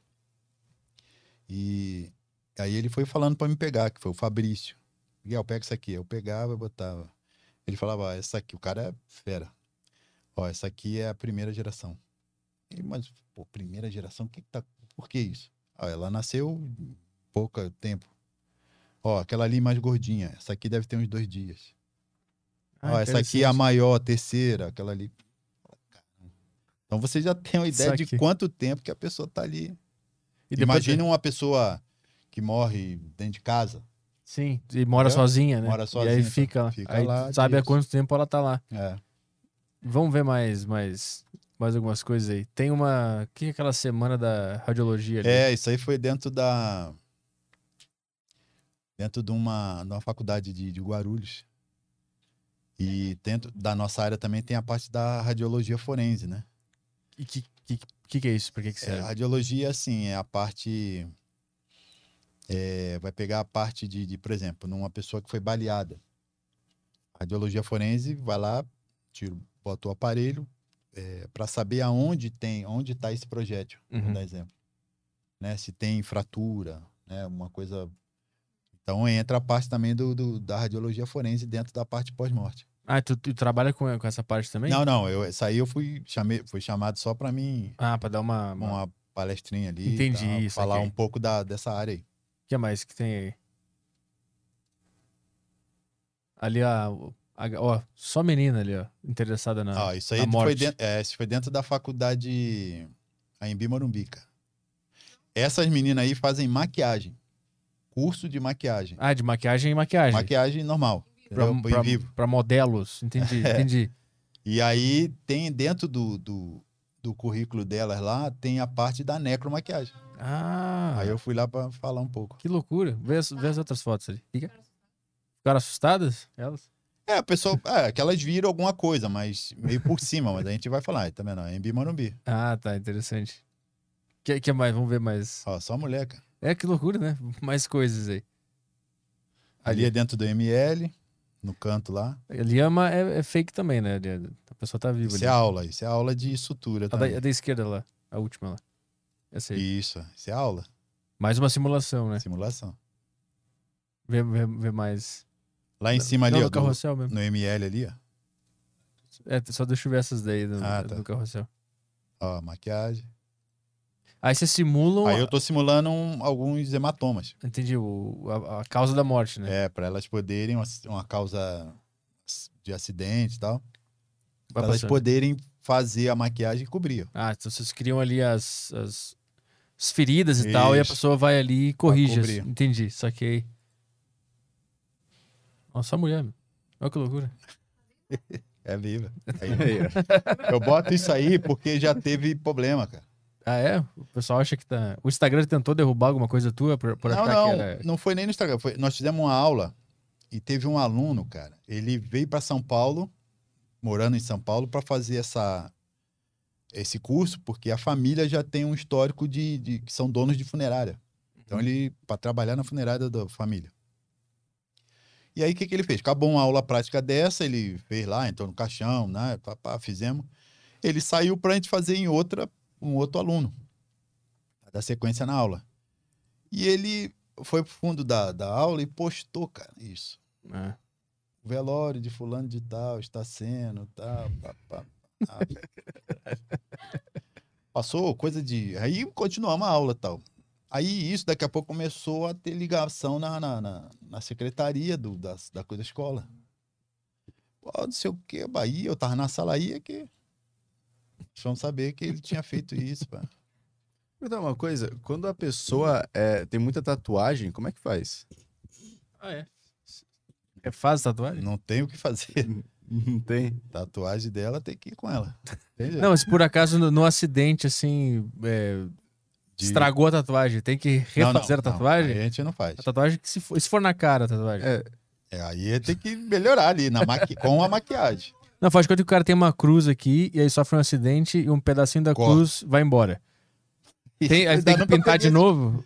Não, eu nunca peguei esse caso, não, mas. Mas é uma boa questão. É. é porque eu imaginei que quando, quando é, a- a pessoa que morre que tem uma tatuagem, como ela vai, como vai mudar a coloração do corpo, tipo, como vai ter que fazer a, a- a maquiagem, vai ter que pintar por cima da, maquia... É, da vai ter que tatuagem ser dela. por cima, é verdade. Mas só se tiver no rosto, né? Porque É. se for no corpo, é, É, no bota a corpo não roupa e foda-se. É, Ah, é. entendeu? O resto essa é verdade. É, ah, tem muita gente Manga com tatuagem na mão, A né? mão, E aí. no braço, às vezes é ali, por exemplo, a família às vezes pode mandar uma roupa curta, sem roupa, sem sim, manga, aí fica. e fica aparecendo, entendeu? Então, Vê aquela lá embaixo, a do meio de baixo, que- é mais. Ela tá montando o, o- o moldezinho isso, de do acordo rosto, com. com arroz, com, de acordo com, o- com o boneco ali. Mas aí tem algum momento que o- a pessoa ela tem que. Ó, isso Que aí que é fazer uma prótese de orelha. Ah, tá. Tá tirando o molde ali. Parece que tá fazendo depilação na orelha do cara, né? arrancando os pelos. Mas tem um momento que, que o, o aluno ele consegue montar ali o, a, a cabeça sem olhar o molde, sem olhar o livro. É, então, o começo vai pelo molde ali, até ele pegar na cabeça, já gravar a parte de músculo e tal, e ter uma noção. Depois é como se fosse um- uma prova. Se tu consegue, se eu te der um- uma massa aqui, tu consegue criar um, a cabeça da pessoa com os ossos tudo bonitinho ali? Ou tem que estar sempre olhando para um livro? É, tem que ter uma, Tem que ter uma base. tem que ter uma base. ah, tá. senão- Não, mas o cara podia. O cara podia. podia o que, que foi? A menina Morreu morreu de cabelo roxo. Ah, tá. o pessoal comentando. Tem, a gente tem alguma, alguma questão aí?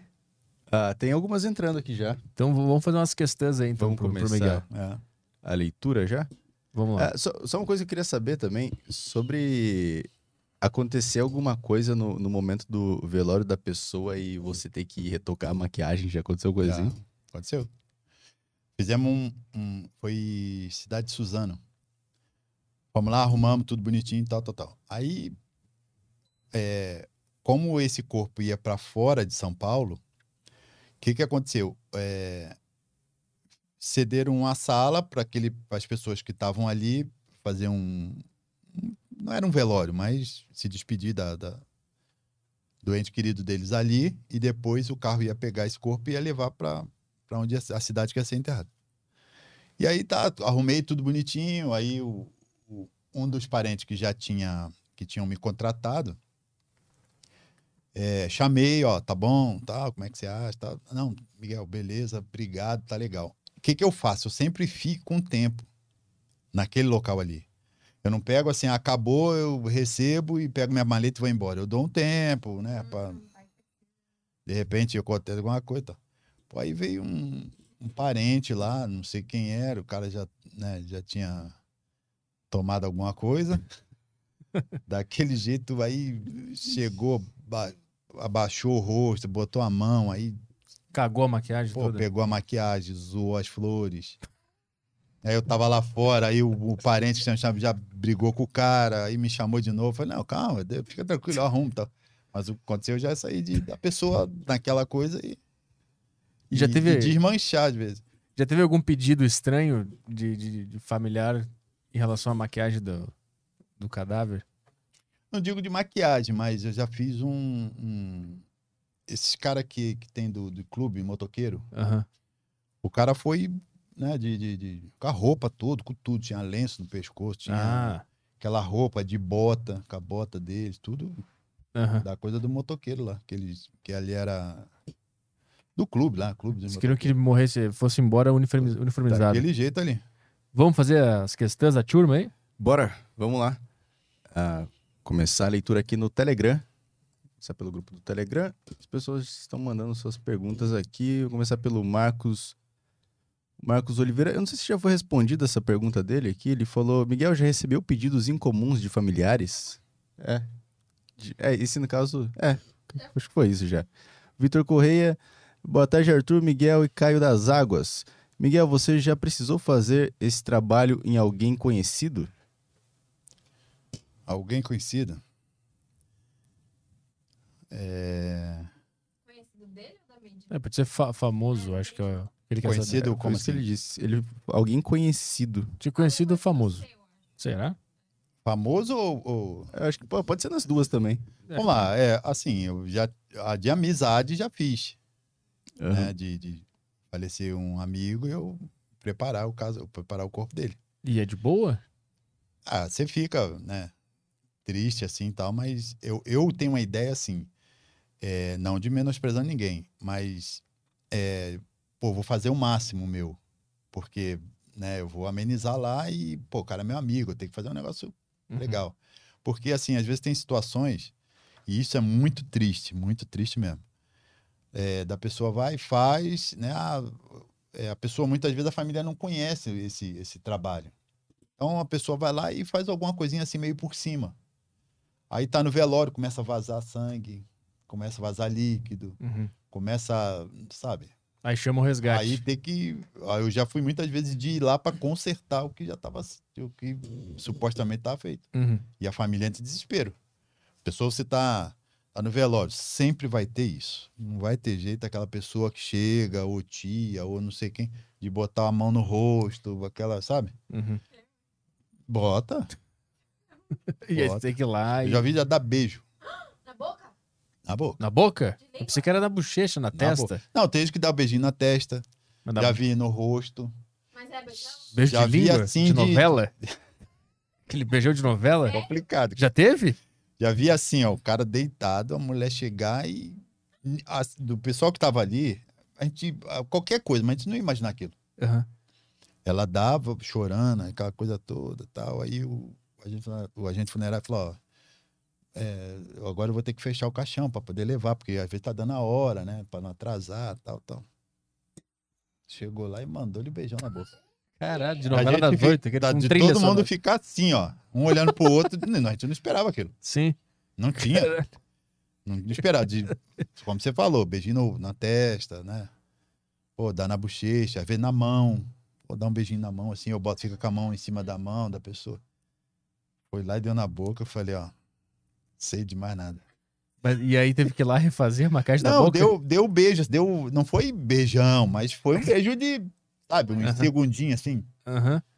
Eu falei, minha nossa senhora, aquilo ali é o quê? É bactéria, não tem como, cara. Saiu ela e o defunto com a maquiagem borrada. Porque a pessoa, assim, ó, cessou a, a, a- cessou a circulação, a bactéria começa a agir. Uhum. Então, todo o corpo tá É uma fonte de, de, de bactéria. fonte. Pode ter certeza. Aí beijou, eu- todo mundo. Não teve nem como você falar, "Ah, não. Não deu, não deu tempo, ninguém percebeu Não que isso ia o que acontecer. E ninguém de, imaginava isso, nunca. e de pegar caso de algum famoso? Que perguntaram aqui. Não, famoso Nada. não. E vamos, vamos mais questões então. Beleza, tem mais aqui. Ah, lembrando, galera que tá no YouTube aí, mandem suas perguntas, seus super bagos que nós vamos ler agora. Vai lá. É isso aí. E vocês também podem resgatar o emblema de hoje no site, tá, tá fixado aqui no, no chat. É só clicar no link aí e digitar o, o cupom de hoje. Ah, o que mais tem aqui? Telegram. Ah, tem mais uma aqui do cara que mandou anterior. É. Outra pergunta para o Miguel. Já aconteceu em casos do rosto do morto chegar tão torto que os familiares recla- reclamaram da reconstrução, reconstituição por conta do morto ter ficado muito diferente do original nesse processo?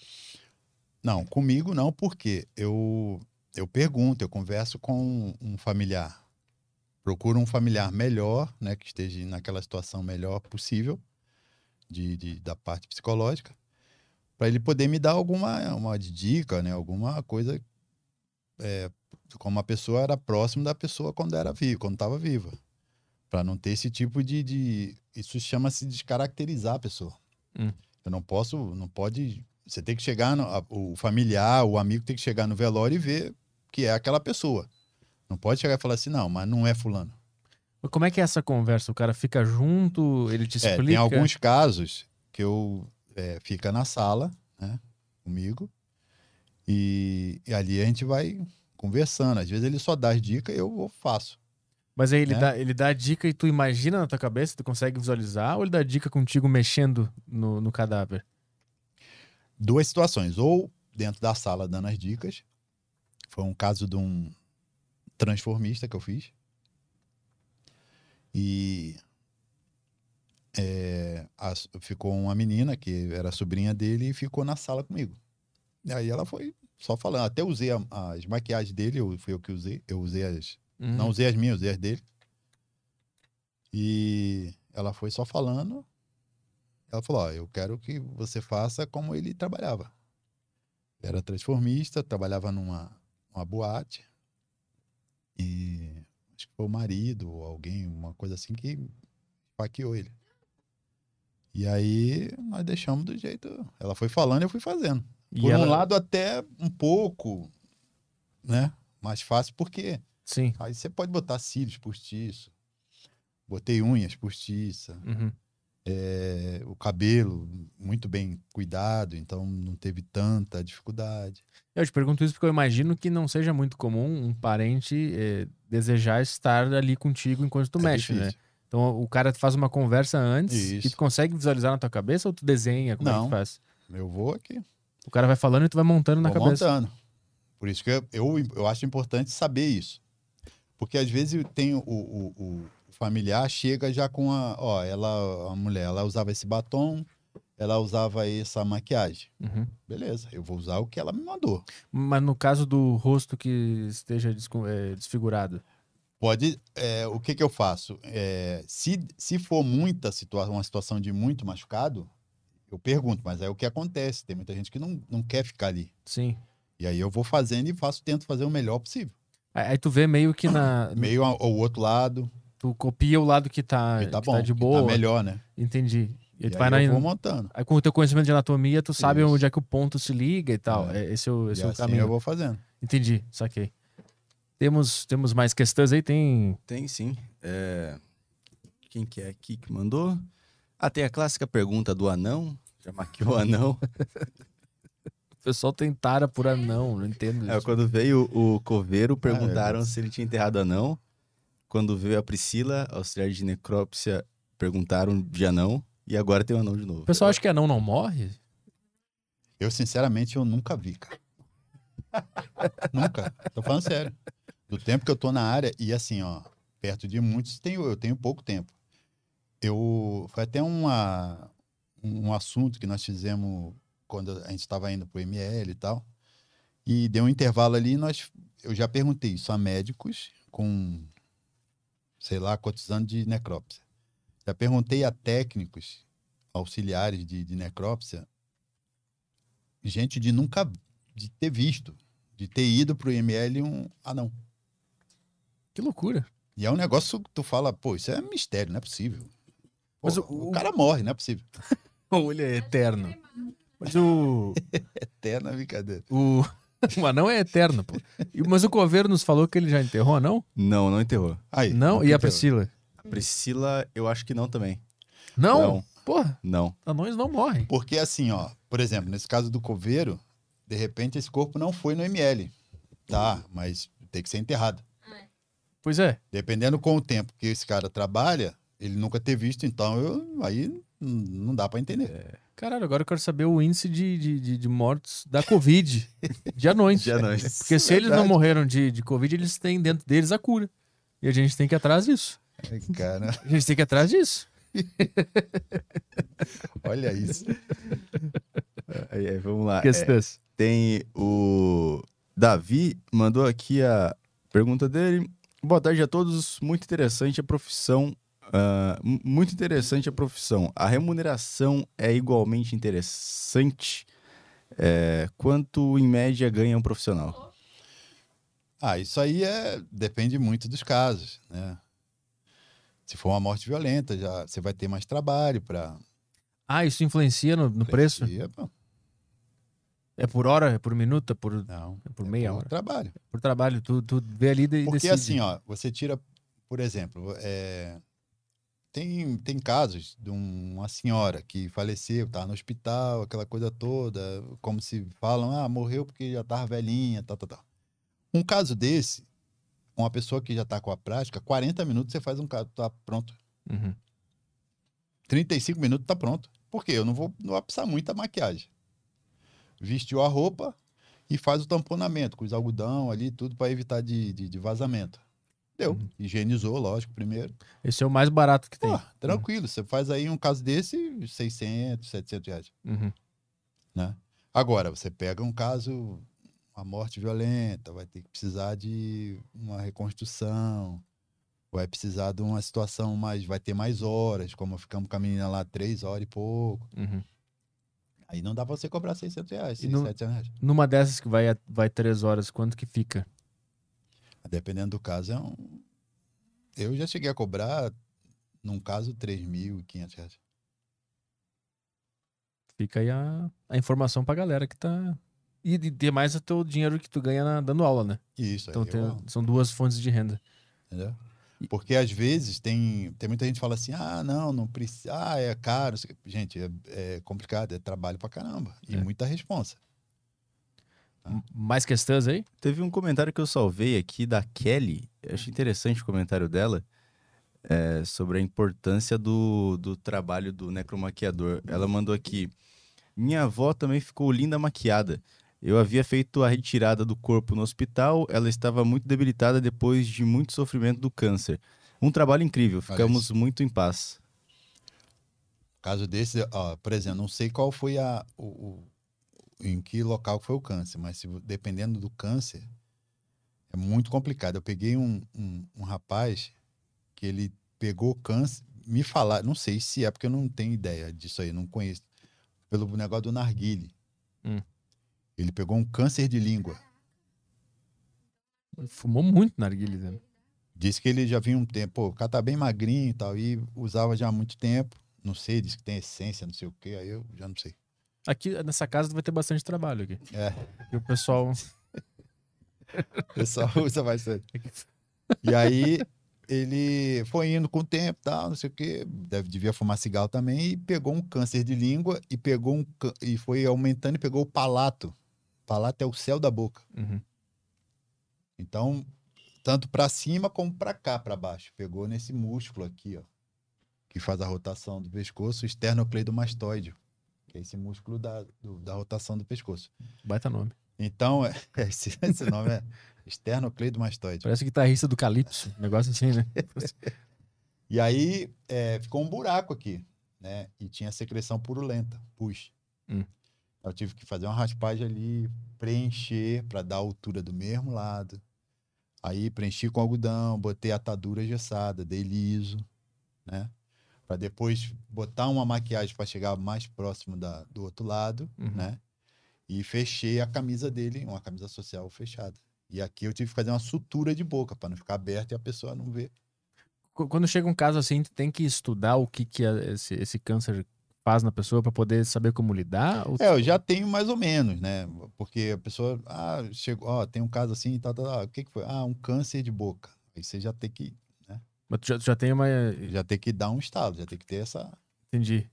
pra você saber mais ou menos. Aí o que eu faço? Chego na maleta, eu abro, pô, ó, já vou deixando ali meio de jeito as coisas. Pô, vou usar pinça, vou usar atadura engessada, vou, já, vou usar algodão para preenchimento. Uhum. né? Alguma coisa e vai, sutura, linha, assim e tal. Esse caso aqui não vai dar o fio encerado, que é uma linha mais, mais grossa. Uhum. Então eu vou e faço com um fio dental, faço com um nylon bem fininho. E depois tudo dentro disso vai ter que entrar a maquiagem. Mais alguma coisa aí? Mais questões? Tem a Priscila Castro, ela mandou aqui. é, Miguel, como faz quando chega a bebê, a criança? ah, quais os, os procedimentos mais comuns? Já recebeu natimorto, bebê prematuro? Como faz e como você se sente? Ela mandou mensagem de Juazeiro, Bahia. Olha isso. Beijo, hein? galera. Boa. Um abraço aí a todo mundo. É, o natimorto é, é uma situação assim, fica bem, é bem pequeno, né? E a criança bem pequenininha. E algumas estruturas, então, às vezes, é, não, não tá certinha a estrutura, principalmente de pele. Uhum. Então, a gente tem que, eu pelo menos higienizo, eu passo um plástico, sabe esses plástico filme? Uhum. Eu já passo ali para quê? Para evitar de ter algum tipo de sangramento por causa da desestrutura epidérmica, né, da pele, e sujar a roupa. Porque às vezes o, familiar tá vendo ali, vai ver isso e, pô, a roupa suja de sangue é uma imagem que ele vai levar pro resto da vida isso aí. Então eu passo, envolvo tudo com plástico, tudo, né, as partes que estão com alguma lesão. E depois eu a gente enrola mais uma outra parte com com um tipo de, de, de papel que a gente tem, uma, uma proteção. E aí depois a gente veste a roupa. Para poder ter um. E dentro dali higienizou, a gente bota um perfuminho de criança, para dar uma. para amenizar tudo isso aí. E em muitos casos tem, tem casos assim de, de, de família ter, mandar o caixãozinho, ter que. Uhum. que querem, pelo menos não é um velório longo, nada disso. Mas querem fazer o certinho ali, sabe? Uhum. Botar dentro do velório. A gente tem que preencher o velório, porque a criança é muito pequena. Pra não ficar muito no fundo, né, do caixão e ficar uma coisa mais organizada ali. Aí faz isso, os familiares ali, é, quem tiver se despede, mas pelo menos é uma outra imagem, cara. Sim. Já pelo menos fica uma coisa melhor. Teve uma pergunta da Júlia aqui. Ela perguntou qual o procedimento em caso de cremação. É, o seu trabalho e é, o pessoal do crematório se conversam? Ah, eu conheço muita gente assim de crematório, mas aí já é outra, outra situação. É, não precisa maquiar, né? Pra... É, eu não sei. Não, muitas vezes, o que, que a gente faz? Prepara esse corpo, né? vai Com a roupa. Porque, assim, muitas vezes, antes da cremação, é um, tem um ritual ali, tem uma coisa muito legal. Uhum. É, prepara lá a pessoa, né? Já vai estar no caixão, então é, tem uma. Como se fosse uma plateia ali. Então a pessoa vai lá, olha, tá olhando a pessoa daqui no caixão ali e tal, não sei o quê. Aí é uma abertura, a pessoa vem, sobe, né? Um... Então você pode, a pessoa pode, o familiar escolhe uma música, eu já vi. É, não, se não- em Guarulhos tem um, um cemitério que tem essa parte aí. Então, um dia eu escutando uma música, tava lá, fui lá visitar com o intermédio de uma amiga, e um cara treinando um violino. piano, violino. Você escolhe isso. Aham. Ó, eu quero uma música tocada pelo violino. O cara fica ali tocando, tocando violino, ou então piano, pela música que você escolheu até a cerimônia acabar ali. Já era. Já chegou a. Tem uma pergunta aqui do Júlio. É, você já chegou a negar algum caso, assim, de não pegar o caso porque você achou que era muito pra você? Não, nunca aconteceu, não. Nada. E muito, assim, quando de eu não. De não eh, tentar fazer, pelo menos, é porque realmente eu tô em outra situação. Mas mesmo assim eu indico algum, algum aluno ou alguém amigo para poder. Não, eu, eu entendo para não deixar aquela família ah, na mão, né? No modo de falar. Aham. Então eu tô indicando um outro profissional para ir lá para resolver o, o, o problema pro familiar. E tem hora pra receber ligação, trampo, tu recebe Pô, de madrugada, aí o cara te acorda e. Às vezes eu tá. é, já aconteceu de eu estar dormindo, meu celular fica do lado assim, eu tocar e, ó, tem como você arrumar o corpo do meu parente e tal. Aí você tem que saber onde é que tá, onde é que, pra onde vai, né? Porque nesse caso eu fui, já fui fazer lá na, no cemitério mesmo, lá na, no velório. Aí, ó, vai chegar às seis horas, sete horas, vai estar já lá no, no cemitério ali na, no Tatuapé. Aí saí de casa, tal, tal hora eu tava ali, o cara já acertei ali com ele, fui lá, fiz tudo. E assim vai. Mais alguma coisa aí? Tem mais uma aqui do Márcio. Ele perguntou se teve, se ele teve algum colega de profissão, é, alguém próximo na, na profissão que, que abandonou o trabalho porque viu alguma coisa. Que viu? Não. É um caso que fez o cara sair da profissão. Puta, não vou conseguir mais seguir nisso aqui. Não. Aí pode ter. Pode acontecer de- da, da, da pessoa, mas não era meu amigo, já eu soube. Que saiu da. Assim, pediu um- uma licença, assim, porque a parte psicológica dele não estava legal. Uhum. se eu não me engano, ele, ele é, não estava conseguindo fazer o trabalho. Então ele foi na diretoria lá tal e pediu um afastamento por um tempo para ele, né? Mas não que seja, não era meu amigo, assim, eu conhecia. O Fernando Motovlog, ele mandou aqui, ó. Pergunta sobre aquela chavinha que às vezes colocam em cima do corpo. Me parece que é para não explodir, algo assim. O que, que é isso? Chavinha. Coisa falar. de videogame, né? É. Que, que é uma coisa, é. Para não explodir? Como assim? explodir. Isso é atentado terrorista, não é, não é com ele o negócio. Nossa, Cara, eu não tô nem, não sei nem como. Chavinha para não explodir. Deus não ia fazer essa pegadinha, né? Quando tu morre, tu pode Ué. explodir, a não ser que tu coloque uma chavinha. Tem que achar a chavinha, chamar um chaveiro. Uma chave? É, tu põe uma chavinha e o cara não explode. Pô, de repente ele tá tentando é, fazer uma pergunta e não tá, não se explicou expressou direito, direito. não se expressou legal. Foi o corretor, foi o corretor. Ah, Mas daqui, ó, me parece que é pra não explodir.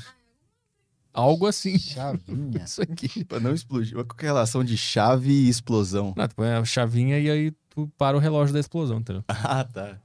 Cortar o fio azul da. Isso, a mesma coisa. De repente ele tá tentando explicar, tem, perguntar e não, Não se expressou bem. Não te veio nada na cabeça. Chavinha, aqui, mas explodir. Em cima Cadáver. do corpo. Quando você falou chavinha, É. tem uma. uma um- não é uma chavinha, é uma coisa que a gente bota para a tampa do caixão e a gente prende ali, para não ter violação no corpo, né? Mas não é em cima do corpo, é na lateral e. Maravilhosa Não essa tem. pergunta. Tem que lacrar o caixão no corpo, né? É? Essa pergunta foi muito boa. Eu queria saber sobre o, o pessoal que estuda essa área. É, a partir de, de qual momento que eles começam a ter. Eles começam a ter contato com o corpo depois de um certo tempo, né? Com os corpos. certo. É, esses corpos, eles são o quê? É, é, é, tipo, é- é, tipo, onde que. eu- não sei. Tipo, eu- tipo, eu lembro que eu estudava na faculdade e tinha o curso lá de enfermagem. Ah, você Eles perguntando falavam- se tem um, é, corpos já preparados lá. É. Na facu- Não, esses corpos são do dia a dia. Quando a gente vai fazer estágio, são pessoas que morreram horas depois. Ah, sim. horas antes, desculpa. Mas eles, eles são. É tipo. Como é que fala? Eles são. Gente, Liberados. Eles, é, é como se fosse um voluntário para um trabalho de pesquisa? É indigente. Não é de gente. Eu posso acionar um negócio dizendo que eu quero que o meu corpo seja destinado a estudo. Ah. Aí, eu acho que é isso que ele quer perguntar. É.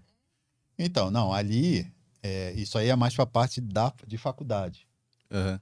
né? Porque os corpos ficam lá dentro do formal para conservação e tal.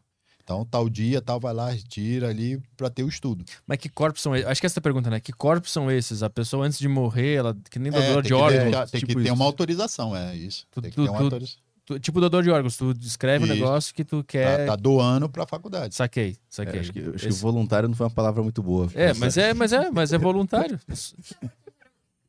Acho que tu tem que falar no mic. tira o fone Falei. Não, porque, tipo, tem indigente que eles usam Tem de gente que eles usam lá. Hoje em dia, hoje em dia, assim, é, tem, mudou um pouco esse nome. Não fala assim, pra gente, não é, ah, indigente. Sempre falavam indigente. Hoje em dia se fala assim, desconhecido. Pra ficar um negócio mais, né? Mas o, o corpo do desconhecido, ele, ele, é- ele pode ser usado? Ele... Pode ser, é, tendo essa autorização, ele pode. Entendi, entendi. Se ele não for desconhecido, tem que ter uma autorização do cara que morreu. Isso. Saquei. Mais alguma coisa aí? É isso aí, por aqui a gente fechou. O... Só pra divulgar o curso onde tu dá aula pro pessoal que se interessou na profissão procurar isso aí. Bom, é, eu dou aula na WT Centro de Estudos, fica na Major Quedinho 111, né? E o telefone Gente, tem um, um- um- tem um WhatsApp que é 98311 é, 0879. Falar com a Daiane, falar com a Camila, falar com a Lisandra. E tem site também, tudo bonitinho. né? É, tá. Entrou lá, WT Centro de Estudos já, já tem os telefones, já tem tudo bonitinho. Aqui em São Paulo. né? Em São Paulo, perto do metrô Anhangabaú. E tem em outras cidades do Brasil esse mesmo curso Tem, tem, Tem. no Rio de Janeiro, tem alguns lugares. Hoje em dia está bem, distribuído pelo bem Brasil. distribuído. O WT, é isso? WT Centro de Estudos. Então tá. O Instagram dele também tá na descrição do, do nosso vídeo aqui, então você pode seguir ele lá. Quem se interessou na- no assunto e quer seguir essa profissão, segue o cara aqui e entra no WT Centro de Centro de Estudos. Estudos. Isso aí. Procura no Google e acha lá. Miguel, obrigado. Boa. Valeu por vir aqui Valeu. no podcast. Deixa eu só dar um, uma Taca luzinha aqui. É, mandar um abraço para minha mulher, né, a Val. Sempre me deu muita força dentro da área aí. E, assim, uma pessoa muito. Gosto muito, que eu amo muito, então tô mandando esse, esse beijo para ela. É, para meus familiares no Rio, né? Meus irmãos, meus sobrinhos, a todos os, os amigos lá do Rio. É, em especial um amigo meu, José Carlos, né? Que é o meu meu guru, assim, espiritual, vamos dizer. E um abraço, Zé Carlos, né? Que tudo corra bem aí com você, com o pessoal todo da sua casa aí. E o pessoal da diretoria da WT, o Luiz, a Daiane, a Neide, o Fábio, Camila, Lisandra. Obrigado pela oportunidade e vocês aqui pela oportunidade de eu poder falar dessa, dessa profissão que vem crescendo, né? Vem melhorando cada dia e que é de uma importância muito grande.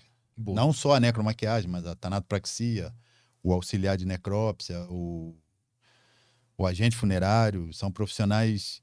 é, nós precisamos mudar essa imagem desse profissional. Então, são profissionais é, capacitados, profissionais que um trabalho que não é fácil, né? E tem que ser sempre valorizado. Boa. Valeu. Beleza. Obrigado. Obrigado aí. Valeu. É, Segunda-feira estamos de volta, né? Isso aí. Só dar um último aviso aqui pro pessoal também. é, sobre a- o emblema. O emblema ele vai ficar 24 horas no ar. E aí vocês têm até, têm até amanhã, às duas e meia, para resgatar no site. É, para quem chegou agora, tá, tá aqui aparecendo. Deixa eu só colocar aqui bonitinho. Sabe por quê? Porque a gente tá com. A gente tá mudando muito bem nos emblemas, cara. É mesmo? A gente tá muito bem. O número de resgate de emblema tá muito alto. É? Tá bem da hora isso aí, tá? Teve uma resposta muito boa do público. Tá, tá. Mas a gente tá ganhando de alguém ou a gente tá em último? Não, a gente, tá, a gente provavelmente deve estar ganhando de alguém. Eu não, eu não tive essa. Não perguntei isso A aí. gente tá ganhando do Vênus? É isso que eu quero saber. Trago essa informação na segunda-feira. Tá bem. Beleza? Mas é isso aí. Vocês têm 24 horas pra resgatar e é isso aí. Como é que é o, o código? O código é parece que tá vivo. Boa. Você resgata lá no site do Flow e usa lá. Então tá. Valeu, pessoal. Bom fim de semana pra todo mundo. Tchau, Caio. Falou! Até semana que vem. Tchau, tchau.